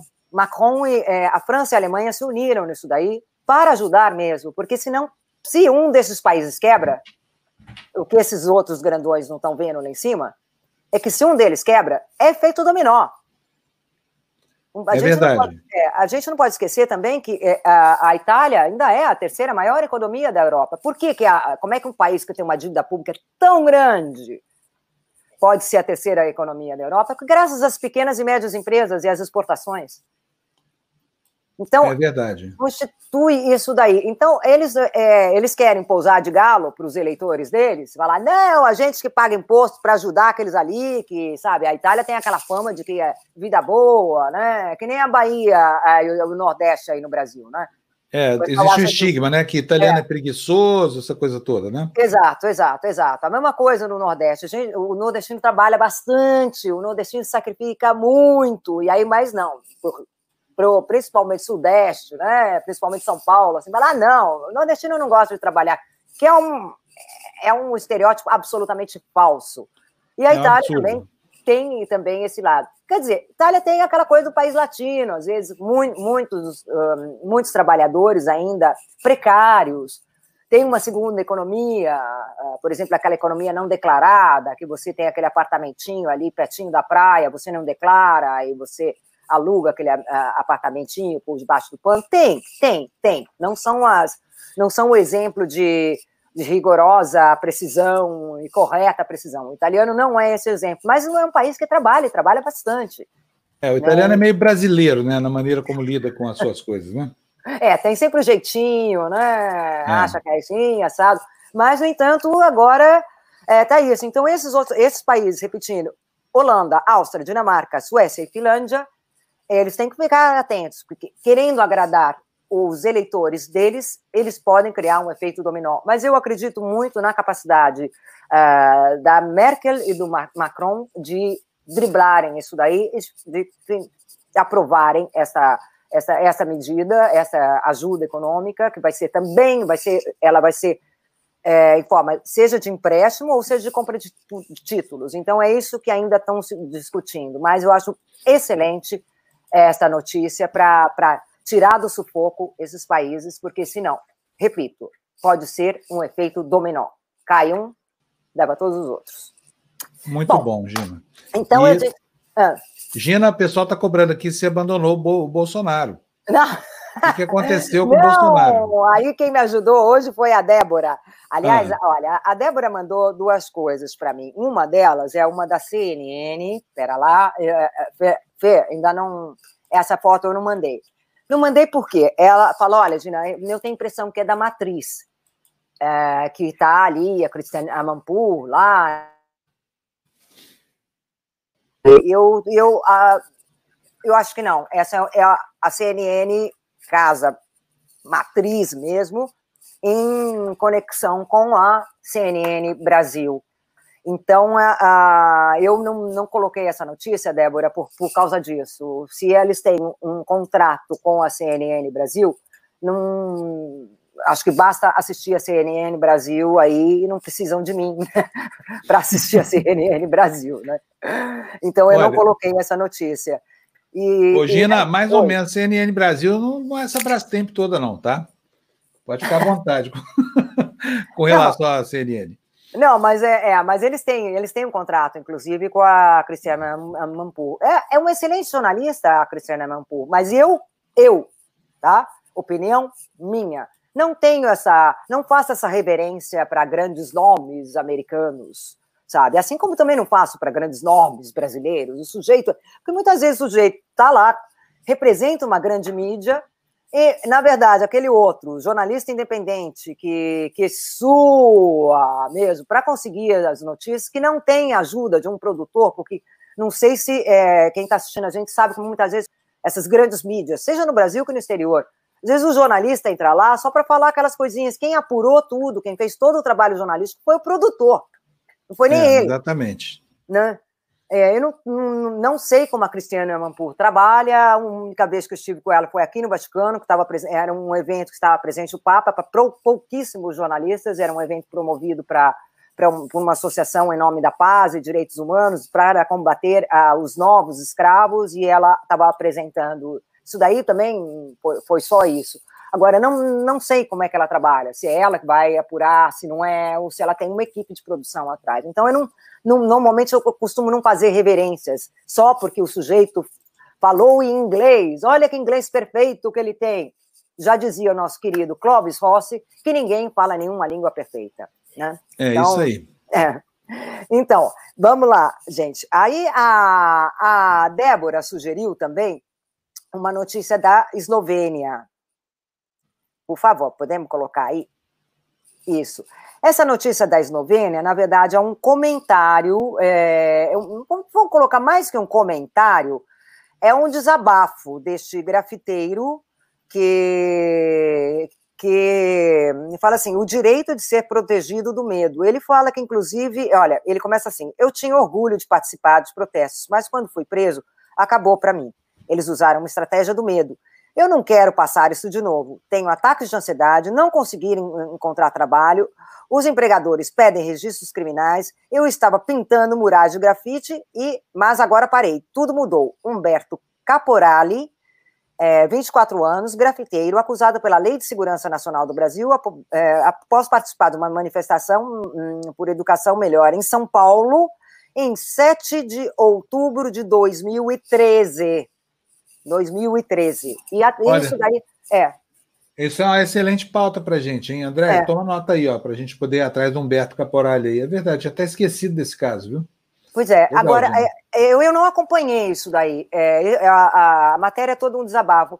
Ele foi preso pelo quê? É, na, em 2013 é, era Dilma ainda, mas. O, eu não me lembro mais, mas certamente era um daqueles grafiteiros que ficavam grafitando as. as deve ter sido confundido com vândalo. Eu não me lembro mais, mas eu me lembro ou, do nome ou dele. era essa questão, essa polêmica do Dória, que o Dória chegou um certo momento que quis apagar. Pode ser, pode ser. O Dória botou a polícia atrás, é. que eram vândalos, essa coisa toda, mandou é. muita gente é, apagar as pichações, essa coisa toda. Né? Tem que lembrar direitinho, mas é é um, é um eco de 2013. É legal isso aí, para a gente fazer um balanço aqui, né, sobre o que foi Exato. que aconteceu Exato. com essa geração que teve tanta coragem e ao mesmo tempo tanta ousadia desperdiçada, né? Pois é, porque essa geração que acabou tirando né? da rua a política e, e, deixando no lugar dela o Bolsonaro. É, é duro. Mas para evitar a memória curta, né? Para dar uma refrescada. É. Obrigada, Débora. Obrigada, obrigada mesmo. Então é, uhum. é bem interessante isso é o Slovenia Times, Slovenia Times em inglês.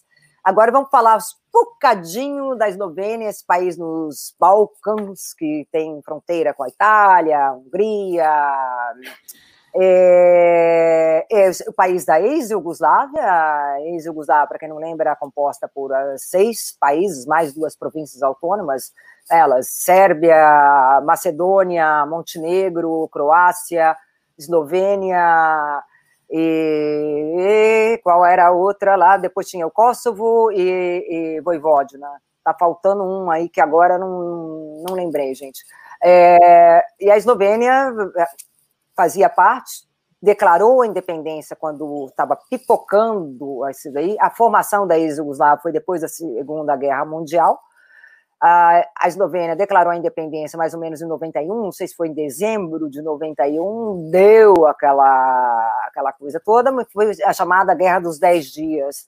Essa Guerra dos Dez Dias, e aí relativamente poucos mortos, considerando o resto da, da, da guerra. É foi um genocídio, né? Foi um genocídio. Foi, foi um genocídio, mas não foi um genocídio só da parte dos sérvios, não. Hein? Foi também da parte dos croatas. Os croatas eram de extrema direita, os ustachas, né? É. Então, quer dizer, aquela coisa lá, e aí confundiu-se, inclusive, olha, olha, Fábio, a respeito da guerra na Yugoslávia, eu vou até um dia mostrar para vocês o meu passaporte, que eu tenho carimbado lá para provar. Eu estive lá várias vezes. É, e muitas vezes tentavam distorcer a questão, como falando, é um conflito étnico e religioso. Não tinha nada de religioso lá, como conflito. Por quê? Porque na Bósnia uh, tem uma maioria composta por muçulmanos. Então ficava os ortodoxos sérvios, os sérvios, os, os católicos uh, croatas. E aí não tinha nada a ver com conflito religioso. Isso era simplesmente uma desculpa. Era domínio. Tem vários países que têm a, a, a, a perninha lá, a patinha lá nesse conflito, e, a, a Europa realmente deveria fazer um exame de consciência a respeito da guerra da ex-Yugoslávia, que ela foi bem fomentada mesmo sabe, por muitos países da União Europeia. Então, então é isso. De habitantes, gente.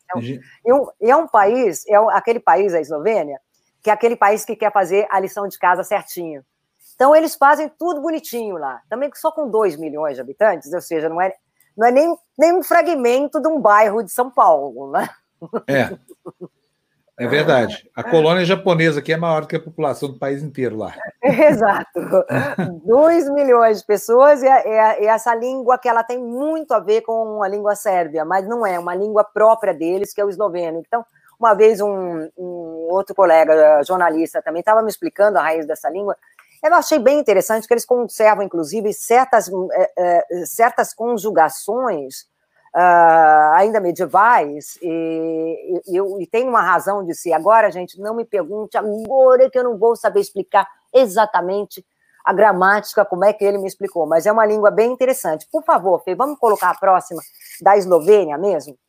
Da, em esloveno, em língua, por isso que eu quis separar isso daí em língua eslovena. Esse é o Jornal 24, que é, é um, um, um jornal é um jornal da Eslovênia, é, bem seguido, é um jornal também bem ativo na internet. Essa notícia é de hoje.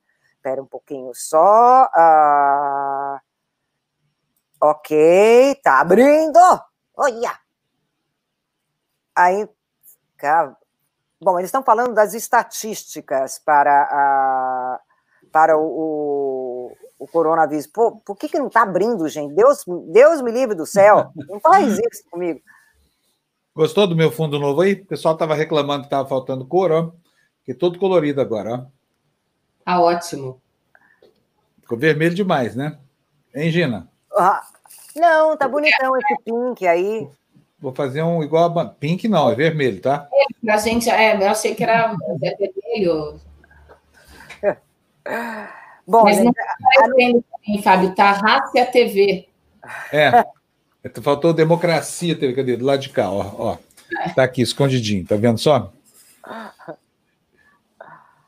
É assim, Gina? então, o, o, oi. Então, é, fala das estatísticas, é, mortes por coronavírus e, e, e, as estatísticas negras, eles usam a palavra negras é, sobre o, o coronavírus, para dizer obscuras, né? Não tem nenhuma, nenhum sentido ali racista da coisa, não.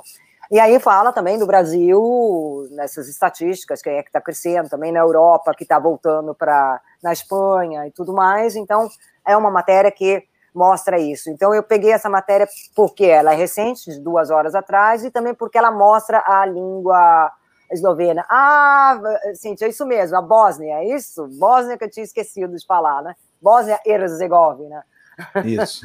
isso, então vamos lá. Sérvia, Macedônia, Montenegro, Croácia, Bósnia Herzegovina e qual é outro? Oi, meu ah, Deus. não lembro, não, gente. Vojvodina e Kosovo, mas tem um outro aí no meio, ali.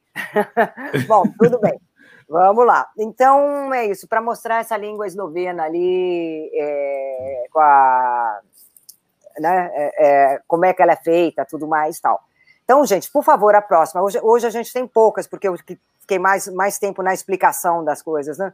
Agora, uma das outras notícias, muito exato, é, é a questão dos ministros positivos ao Covid-19. O primeiro foi o ministro da Cidadania, né, que acabou de anunciar, né?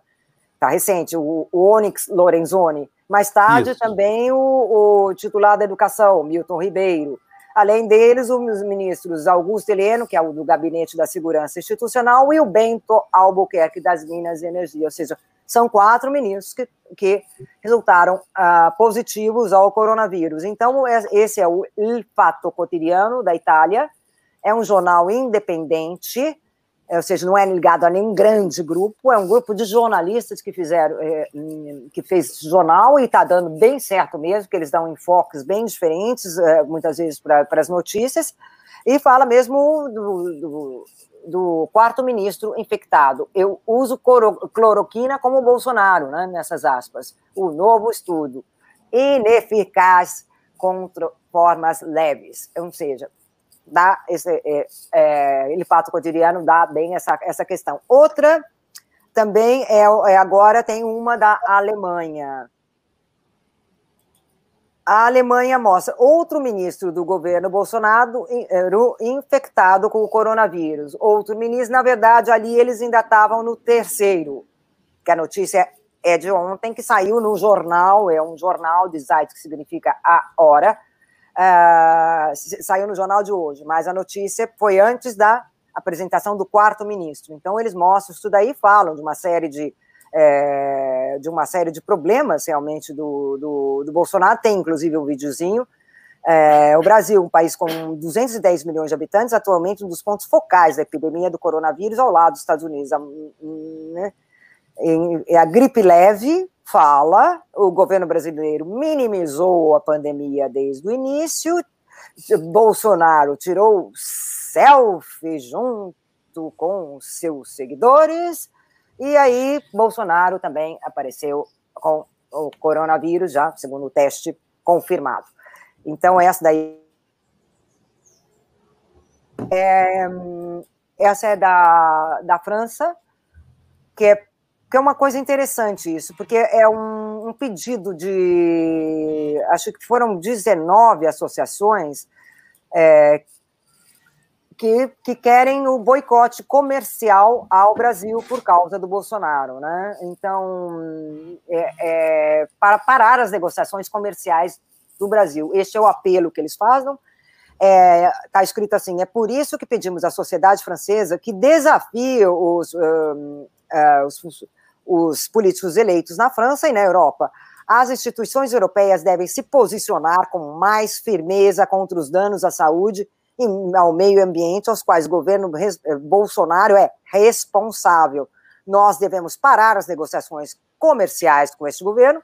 Não é aceitável que a Alemanha, ao assumir a presidência da União Europeia em 1 de julho, priorize a finalização e ratificação do acordo comercial União Europeia e Mercosul. Muito bom.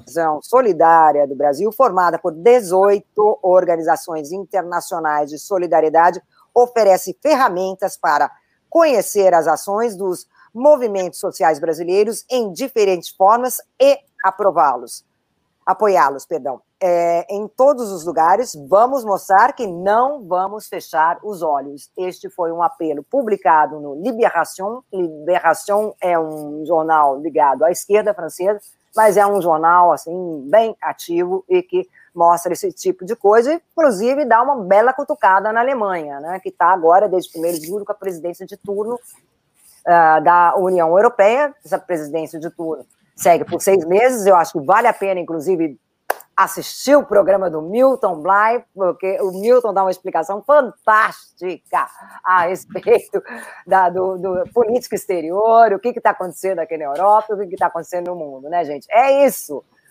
Muito bom. Olha só o meu fundo aí agora, o fundo Bolsominion, ó. Tá tomar, vamos tomar a bandeira do Brasil de volta para nós? Já comecei por aqui, ó. Ficou bonito isso aí, hein? Olha que bonito, ó, verde, branco, amarelo, azul, anil, as coisas da bandeira do Brasil. Vou deixar assim. amarelo, assim. por coincidência, hoje eu nem vi. Bolsominions, não se esqueçam, isso não, é, não são as coisas de vocês, são as nossas, tá? Todo mundo, inclusive as nossas aqui também. Gostei disso aqui, vou, vou, vou botar esse fundo aqui agora todo dia. O que, que vocês acharam? Ah, tá bonito. Gina, olha quem tá aqui, ó. Faz horas já, ó, esperando ah, sua vez de entrar.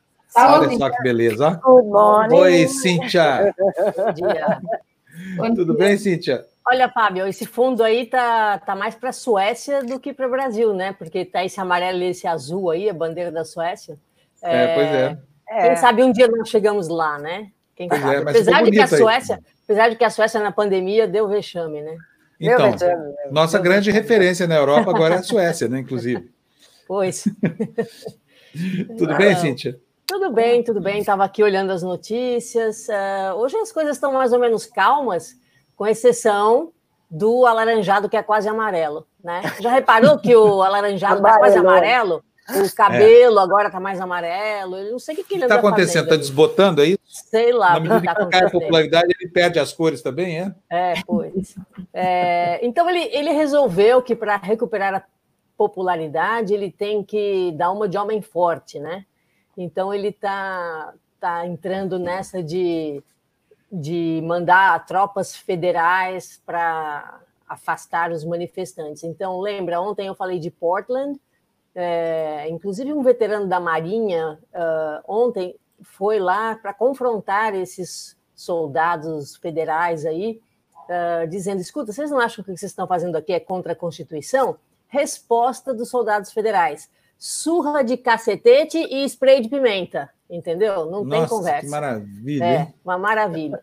é, até me lembrei das, das, manifestações em São Paulo, né? Eles gostam de bater lá nos professores e tal. Enfim, é, a administração Trump está se preparando para mandar agentes federais agora para a cidade de Chicago e está ameaçando fazer a mesma coisa em outras cidades, tudo para controlar os protestos dos manifestantes, manifestantes por justiça social, que o presidente afetuosamente chama de anarquistas ou democratas radicais de esquerda.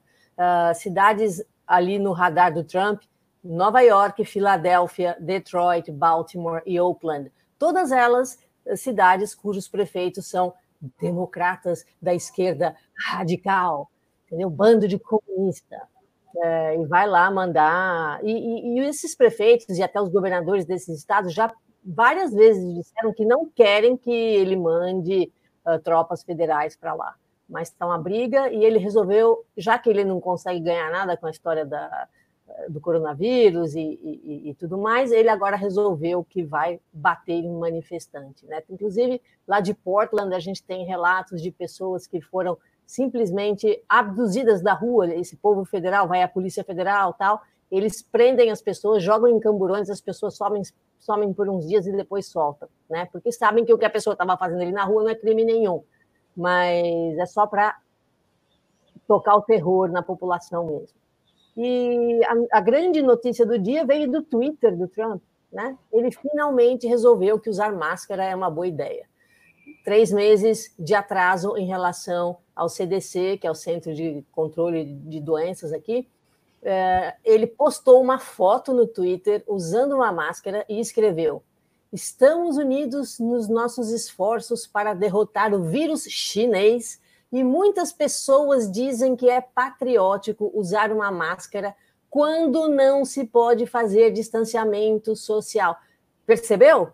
É, ele adota a máscara pero no mucho, sabe? É, as pessoas, muitas pessoas pensam que é patriótico, ou seja, eu não quero saber. Então ele está usando a máscara, mas não está usando a máscara, voltando de novo ao que eu chamo desse discurso ambíguo que várias vezes falam de usa máscara, mas depois não usa máscara. Aqui ele está chamando, primeiro, vírus chinês de novo insistindo, é, criando problemas para a comunidade asiática aqui nos Estados Unidos, e quando vamos usar a máscara quando não se pode fazer o distanciamento social. Que história é essa? É para usar a máscara e para fazer o distanciamento social. Mas, enfim, como ele não sabe de nada, o melhor de tudo do Twitter dele foi a última frase que ele usou. Não há ninguém mais patriótico do que eu, seu presidente favorito. Aí eu saí um pouquinho, dei uma vomitada e voltei. É... Enfim, ele viu que a popularidade dele está caindo, então. Você foi tomar um arzinho ali fora, né, Cintia? Foi, na minha varanda.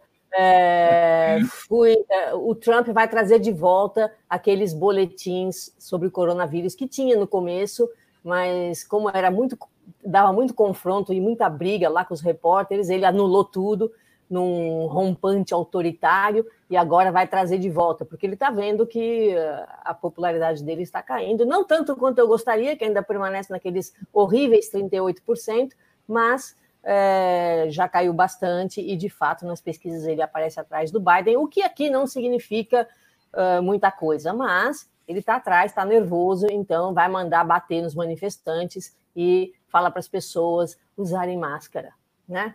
Uh, então é isso que eu tinha por aqui por enquanto. Eu estou aqui com a, a, coisa que aqui ainda é um pouco cedo, então uh, eu tenho lido os jornais e eles mudam de ideia, né? Então, conforme o dia vai passando, as coisas vão acontecendo.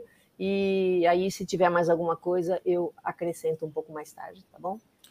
Tá ótimo, Cintia. Então, brigadão para você. Olha como é que até eu fiquei azul agora. Estão vendo é. só eu tinha, eu tá tinha, a, tinha até notado a notícia da União Europeia do, do pacote para combater a recessão do coronavírus, mas a Gina já falou, então pronto. Não, não, não, não. Fala a versão daí, por favor, Cintia. Não, por é favor. só o é número. É interessante. É isso. só o número: uh, 857 bilhões de dólares, que é em euros 750, e eles fizeram finalmente um acordo. Uh, aqui foi mais ou menos nos jornais, esse, essa notícia eu tirei do New York Times uh, colocado mais como uma. Uh, tá vendo? Olha, a União Europeia consegue fazer, a gente deveria fazer o mesmo. Esse tipo de, de coisa. Mas tá, tá andando. Eu tinha notado, eu fiquei surpresa com esse valor, é um valor bem alto até. E então, tomara aí, né, que pelo menos os países mais afetados aquilo que você estava comentando, uh, os países que, que sofreram um pouco menos e que são um pouco mais ricos aí na Europa, não gostam muito de ajudar os países que estão com mais dificuldades, mas em nome ali da União, eles chegaram nesse acordo aí. É, não, é, não é uma notícia ruim, não, é uma notícia boa. É uma notícia boa, eu acho. Olha, agora, você sabe alguma coisa que me surpreende muito nessa história toda? É ver, por exemplo, a posição da Angela Merkel, que é notadamente uma política de direita, né? Em favor de medidas heterodoxas, assim, para o ideário neoliberal, né?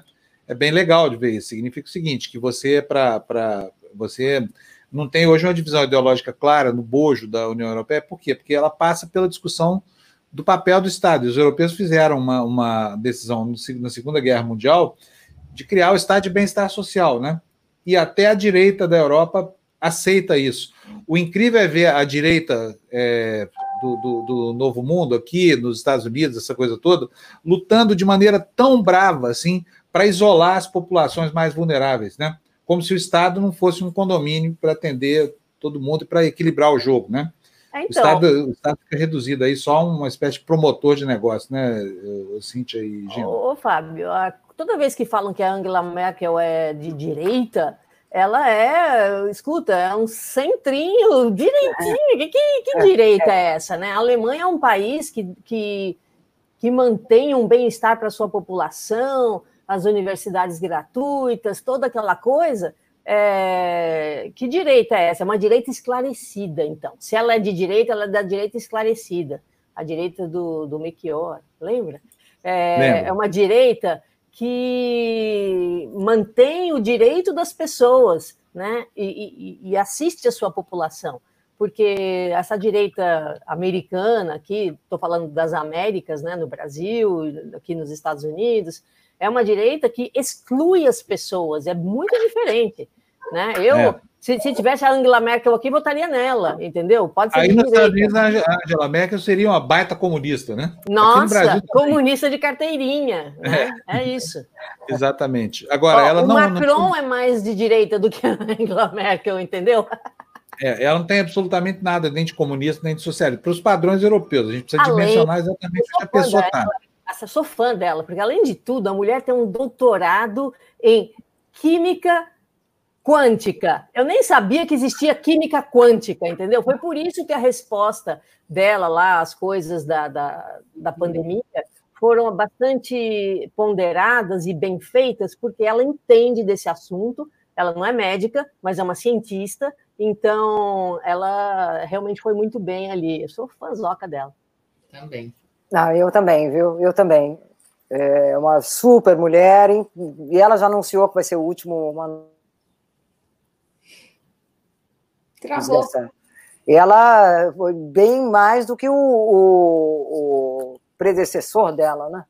Que, que foi o Schröder, né? Que é, o Schröder, ele, ele inclusive pegou ele pegou alguma, algumas coisas polêmicas também, né? alguns envolvimentos né, da, da, da, da, Alemanha também, né? principalmente nessas questões da, da guerra da ex-Yugoslávia, essa, essa questão da, da participação da Alemanha também, né, de fora, né, mas poderia ter feito mais, muito suspeito de coisas assim feitas pela, ou seja, de, muitas vezes uma guerra, a, a, a falta de apoio, ela não, não significa neutralidade, né, apoio a uma das partes ou mediação, ela não significa neutralidade. Então, a Alemanha, nesse aspecto, na época, na, na década de, no início da década de 90, foi bastante criticada pela, pela política diante da ex-União, ex-Yugoslávia, né? E, e, não só, né, questão da Grécia também, a Alemanha foi criticada por causa da dívida grega, que os, que os alemães ali, eles acusavam, os gregos acusam os alemães de agir com interesses deles e deixar o país mais endividado ainda, isso daí é uma questão ainda polêmica, mas aí acobertaram agora e a Grécia está tá ali, tá ali o jeitinho dela está bem comportada. Ô, Fábio, você viu aqui, chegou um super chat para você, é, Solitonan, falando das universidades. E eu estava escutando quando vocês estavam falando das universidades aí, é, que você estava falando da, do ensino à distância, né? É, e ele está dizendo aqui que as universidades não têm nem dinheiro para comprar papel higiênico, né? Direito. Quanto mais computadores e planos de internet para todos que precisam. Né? É, tá, é, mas aí, aí nós vamos discordar, sabe por quê? Porque a universidade está devendo isso, sabe? São, são seis meses já de paralisia, e eu sei que é uma hora muito difícil para todo mundo, para as universidades, muito mais num governo que tem um anti-intelectualismo como um mote, como esse, né? Agora, acontece o seguinte, nós, são meses e meses, né? Estava na hora de ter saído desse imobilismo e providenciado um meio. Eu sei que o orçamento não dá, que é um país pobre, essa coisa toda, mas estão fazendo das tripas coração. E eu acho que a perda desse ano vai ser uma perda muito sentida lá no futuro, sabe? É, mas Imagina uh, enquanto isso. Eu ia discordar, ia discordar muito mais amplamente disso. O problema do Brasil é que a educação não é prioridade. Nós temos um ministro da Educação medíocre, é, as universidades não vão ser ajudadas porque eles não querem. Né? Não é que não há dinheiro, o Brasil é um país pobre, mas espera lá, tem, tem orçamento, se quiser fazer, faz. Mas aprova-se é. leis de 20% de teto, de gasto para a saúde, para a educação, esse tipo de coisa. Então, o problema não, é, é, é que o governo não foca nisso. Uh, poderia ter sido feito, né?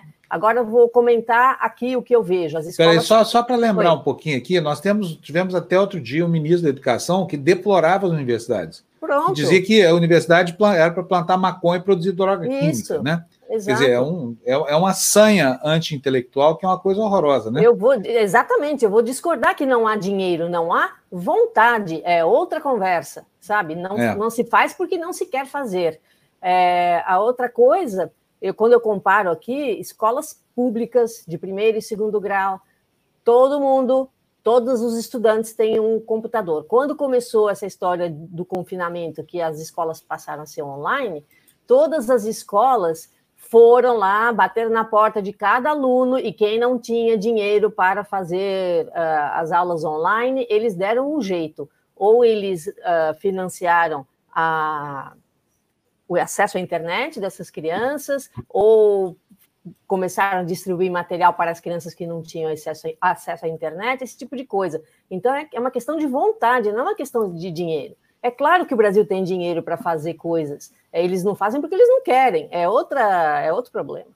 É, é verdade, eu concordo com a Cíntia, viu, Solito? Eu acho que é o seguinte: vontade política se traduz depois em dia. Você vê que não tinha dinheiro para construir o TI. Eu me lembro que eu fiz, olha, ganhei uma, uma semifinal do Prêmio ESSO de jornalismo, mostrando que Cidades como a minha, Uberlândia, por exemplo, que são o centro de uma região geoeconômica que tem 2 milhões de, de pessoas, tinham 18 vagas de UTI.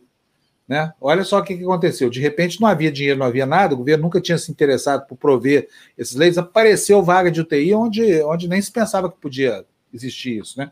Então, quando o problema fica prioritário, o dinheiro aparece, viu? Vocês não tenham dúvida disso. Aparece e é muito. Então, se houvesse interesse do governo de tocar o processo de educação do Brasil, teria tocado numa boa. O que não dá, olha, é para aluno de escola pública, né, tipo aqui em São Paulo, assim, receber esse equipamento, ou para alunos do, do, do, do, ciclo básico, como no caso do Maranhão, por exemplo, receberem o chip do, do, do governo do Estado, e a Universidade Brasileira ficar paralisada, dizendo que não tem o que fazer. Né? E é, com isso a gente não, não concorda, não. Ok? Quero agradecer aqui também, aproveitando, quero agradecer a Daniela Martins, que nos mandou cinco reais aqui de um superchat. Daniela, muito obrigado. Quero agradecer também a dona Marta, minha mãe, pessoa que mandou 100 reais aqui para a gente. Não estou conseguindo achar o superchat dela, cadê? Tá aqui, ó. Mãe é mãe, né, gente? Fala sério, hein? Não pediu nada, não falou nada. Dona Marta, olha, muitas graças.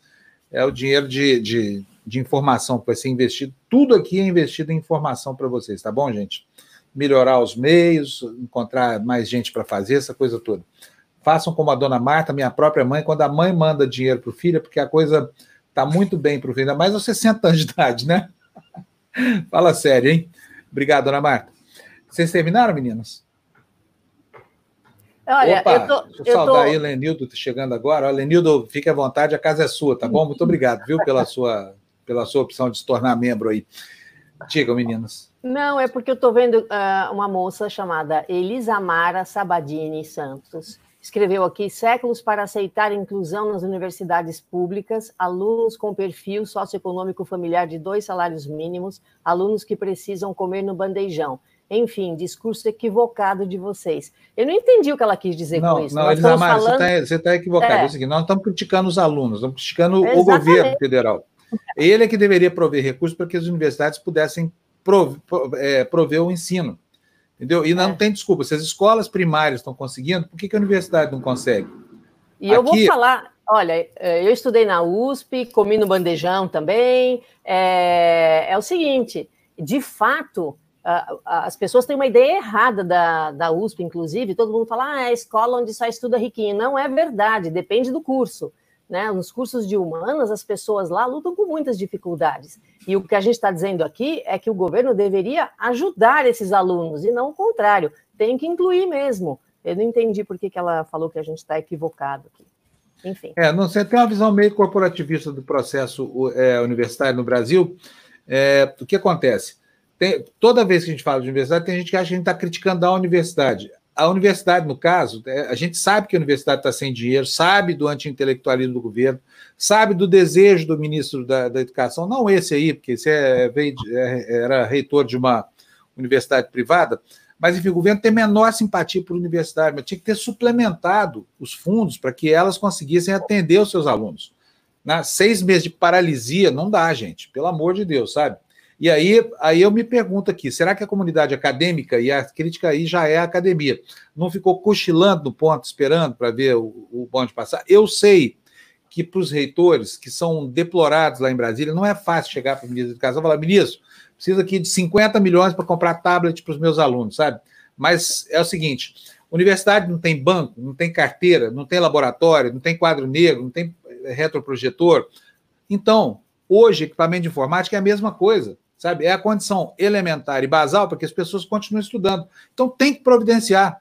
Agora, se é a universidade individualmente, se é o governo federal que vai prover dinheiro para todos, de onde vai tirar, isso não é da minha conta. Para isso é que a gente vota em política, põe lá em Brasília, eles ganham muito bem para ir atrás dessas, dessas alternativas aí, viu, meninas? Concorda? Fábio, vamos embora porque já tomamos bronca aqui, olha. Vamos andar com o noticiário, pessoal. Estamos ah, falando ah, muito de educação, não podemos, tá? Tchau. Claro, não. Hoje é um assunto elementar, né?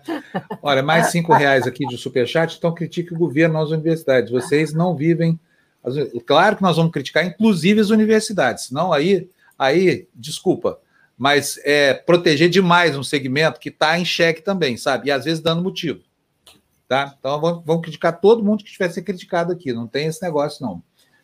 Vamos lá, gente, vamos. vamos... É, eu também acho, viu, André? Concorda. A universidade, sabe, gente, é um movimento de letargia, seis meses, sabe? Dava tempo de ter feito melhor do que isso. Sinto muito.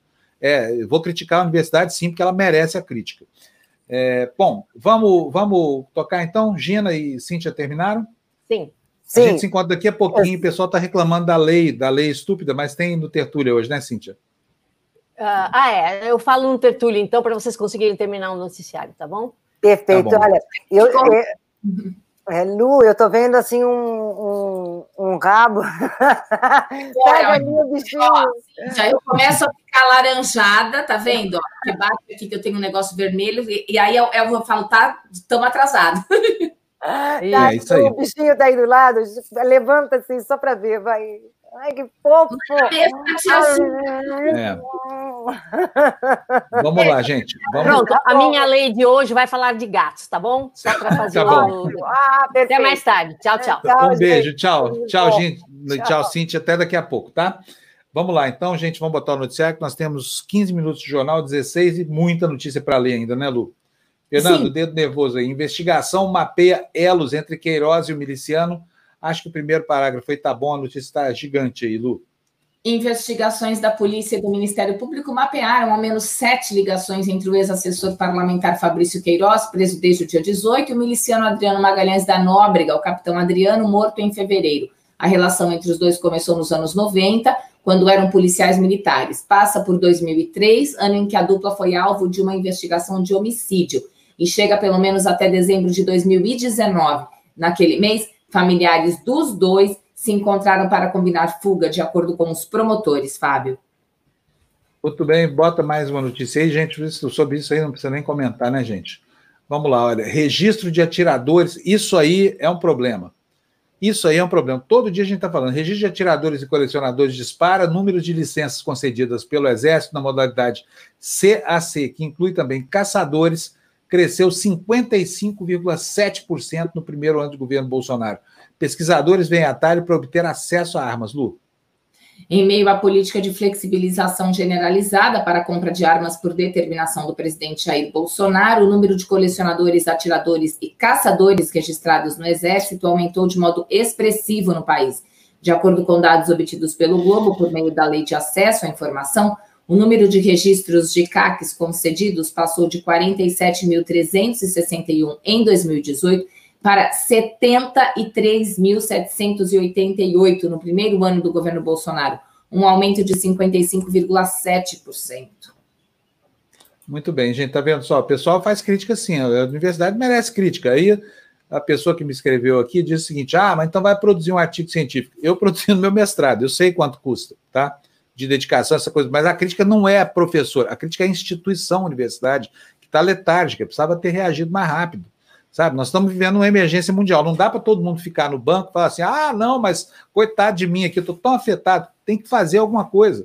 Sabe, está todo mundo fazendo. A gente aprendeu a trabalhar em casa, esvaziou as empresas, é, acumulou custos que não tinha. Quer dizer, todo mundo está se virando. As universidades precisam se virar também. Agora, a culpa não é, repito aqui, exclusivamente delas. Nós temos um governo que odeia a universidade. Né? E é notório o ódio do governo pela universidade está querendo mudar o sistema que, que força a eleição de retores. Vocês viram aquela medida provisória que depois foi revogada aí por uma pressão incrível, né? Que o, o, o, o louco do Weintraub queria eleger reitores pro tempore aí ao seu bel prazer, sem consultar a comunidade, solapando a lei. A gente sabe de tudo isso. Agora, precisamos que, que, a, que a instituição, a instituição, e aqui não há crítica individual a nenhum pesquisador nem nada, a instituição tem que dar uma resposta para a sociedade. A instituição não pode viver só de esperar coisas acontecerem, tá? Essa é a, é a crítica. Vamos lá. Gente, notícia na tela. Olha, um monte de gente concordando comigo, olha. Falta gestão, essa coisa toda. É óbvio. E, e aí é o seguinte: dizer que isso não acontece é puro corporativismo, sabe? Venhamos e convenhamos, sabe? Não estamos em, em, em, tempo de ficar aqui discutindo sexo dos anjos. Tem que fazer alguma coisa. Todo mundo tem que fazer. A iniciativa privada tem, o governo tem, a universidade tem, Todo mundo tem que fazer. Quando não faz, fica só assim esperando o tempo passar, aí não dá, né? Vamos lá, então. Coloca a próxima notícia na tela para a gente, por favor, Fernando. Por apoio à sua reeleição no Senado, Alcolumbre põe vetos na geladeira. O Alcolumbre está se revelando um bolsominion de mão cheia, hein, gente como a gente diz aqui desde sempre. Né? O presidente da casa retarda a votação de pontos derrubados por Bolsonaro no marco do saneamento e também da desoneração da Folha. Quer dizer, o reizinho lá está atrás só do apoio do Bolsonaro. A Lu vai ler para a gente a notícia da Folha de São Paulo. O presidente do Senado, Davi Alcolumbre, fez movimentos para colocar na geladeira dois vetos do presidente Jair Bolsonaro considerados cruciais pelo governo: o do novo marco legal do saneamento e o que trata da desoneração da folha de pagamento. Havia uma expectativa de que Alcolumbre colocasse os vetos em apreciação nesta semana, sobretudo depois de ele mesmo criticar as medidas do Planalto em relação ao saneamento. Entre os vetos está o que permitia a renovação de contratos de estatais por mais 30 anos, um ponto que pegou os congressistas de surpresa. Alcolumbre vai construir sua ruína, tentando ser o bolsominion predileto do Congresso, hein? É uma vergonha a atuação desse cara, fala a verdade. O sujeito tem coragem, não é que não tem coragem, não tinha vontade. Né? Tá explicado aí o que, que é. Aquela, aquela falta de reação às bobagens que o Bolsonaro dizia sobre a instituição que ele preside, porque o, o Bolsonaro do Alcolumbre é o presidente do Congresso Nacional. Ele nunca reagiu, sabe? Se escondia, parecia um menininho levado, assim, traquinas, que ia para de trás do sofá, fugir da mamãezinha, quando todo mundo esperava dele, assim, a, a, a altivez de uma, de uma resposta que ele nunca deu, né? Tá explicado aí. E sabe de uma coisa? Isso não qualifica em nada, viu, Alcolumbre? Você vai perder essa eleição, aliás, porque é ilegal. Você ainda depende de uma série de coisas que não estão ao seu alcance. Depende de um casuísmo patrocinado pelo Supremo Tribunal Federal, que eu espero que não aconteça, porque vai ser uma vergonha. Depende ainda de os seus colegas aí tentarem um casuísmo no Congresso, que não vai fazer efeito. Então está tá perdendo a sua, a sua, a, o seu tempo à toa, tá? Vamos ver, Solitonã aqui. UFO e Unicamp desenvolveram testes para Covid. O USP FRJ Estadual da Paraíba desenvolveram respiradores. O governo defecou para as universidades. Concordo com você. Acho que a universidade está, sim, né, nesse campo, cumprindo o seu papel. Ela só não cumpre quando ela descuida do, do, do, dos alunos na sua condição estrutural, tá? Na sua condição estrutural. Acho que ela tinha que ter dado um jeito, se virado em 300, entendeu? Para arranjar uma maneira de dar a condição tecnológica que não tem. Tem carteira em sala de aula, tem quadro negro, tem que ter tablet quando você não tem a sala de aula, ou computador. Seria muito bom que a Universidade Brasileira tivesse acordado para isso lá atrás. E ainda não é tarde, hein? Mas eu acho que esse ano já se perdeu, né? Depois de seis meses sem aulas, vai ser muito difícil retomar o, o, o passo e terminar 2020 com o conteúdo pedagógico todo é, é, cumprido, né? Vamos lá, gente. Notícia na tela para a gente, por favor. É, tá aí. Três vacinas dão um passo importante. Esse é o noticiário positivo do dia de ontem, né? O material está aí hoje, mas são notícias de ontem. Produtos ainda em teste geraram boa resposta imune entre voluntários, o que traz para nós a expectativa de ter uma vacina antes que o ano acabe. Lu, por favor. Pouco mais de seis meses após o surto de Covid-19 ter se tornado oficialmente uma pandemia, o planeta já tem 163 iniciativas de desenvolvimento de vacinas contra o coronavírus, segundo o cenário mapeado pela Organização Mundial da Saúde. Além da vacina de Oxford, só duas outras já chegaram à fase 3. São elas a vacina de RNA da empresa de biotecnologia americana Moderna e a vacina da chinesa Sinovac, que desembarcou ontem no Brasil. Apesar do avanço rápido de um número pequeno de produtos nos testes, projetos em estágios mais iniciais continuam em andamento. Que notícia maravilhosa, né, Fábio? Ontem eu fiquei bem feliz. É, mas a ressalva é: devagar com andor, que o santo é de barro, é muita animação. Nós estamos aí diante também de lobbies de laboratórios privados, né? Vamos ver, salvo lá a vacina de, de Wuhan, que eu não sei em que condição que é produzida, nós estamos vendo notas todos os dias na imprensa. Ah, a vacina de tal lugar, a vacina de Oxford está tá na, na bica. A vacina de Wuhan está na A, a vacina de não sei aonde está na bica. Tem muito interesse comercial nisso. Imagina só a descoberta dessa vacina, que vai ter que ser ministrada a 7 bilhões de seres viventes nesse planeta aqui, o quanto vai gerar de dinheiro, de grana, né? Então, às vezes, eu fico meio com o pé atrás, assim, com notícias muito é, digamos assim, alvissareiras, porque a gente sabe que a luta contra esse vírus não é fácil, mas a gente fica aqui torcendo para a comunidade acadêmica para concluir esse trabalho e nos devolver a tranquilidade que essa pandemia tirou. Mais noticinha para a gente na tela, por favor, Fernando. Olha aí, ó, esse é um complemento, é um box né, da matéria do jornal o Globo. Tá aí, teste com fórmula chinesa, testes com fórmula chinesa começam hoje aqui em São Paulo, Lu.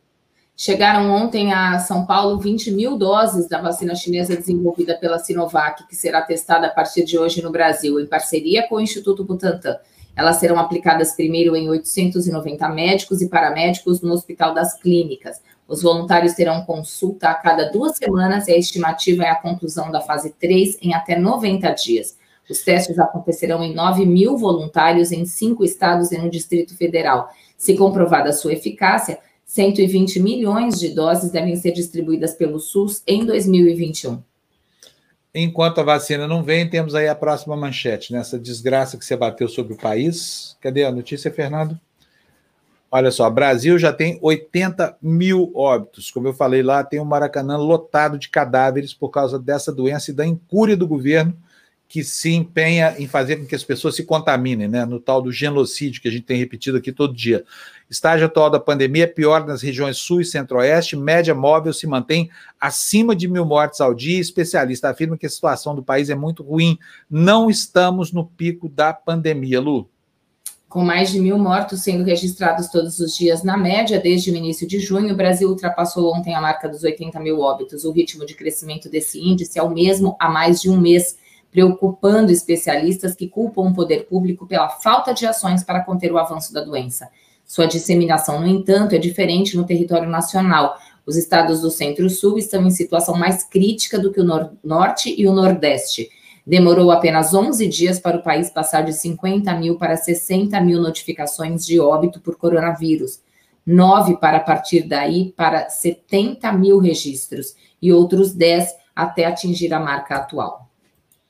Olha aqui, ó, Tiago de Mello está falando sobre o que não sabe também. Está dizendo, para não estar criticando a universidade, só que sem fundamentação. A FRJ já está viabilizando acesso aos alunos que não têm ambiente online para aulas remotas. Eu sei sim, eu tenho um filho que estuda na UFRJ, que faz biologia marinha lá, está sem aula desde sempre.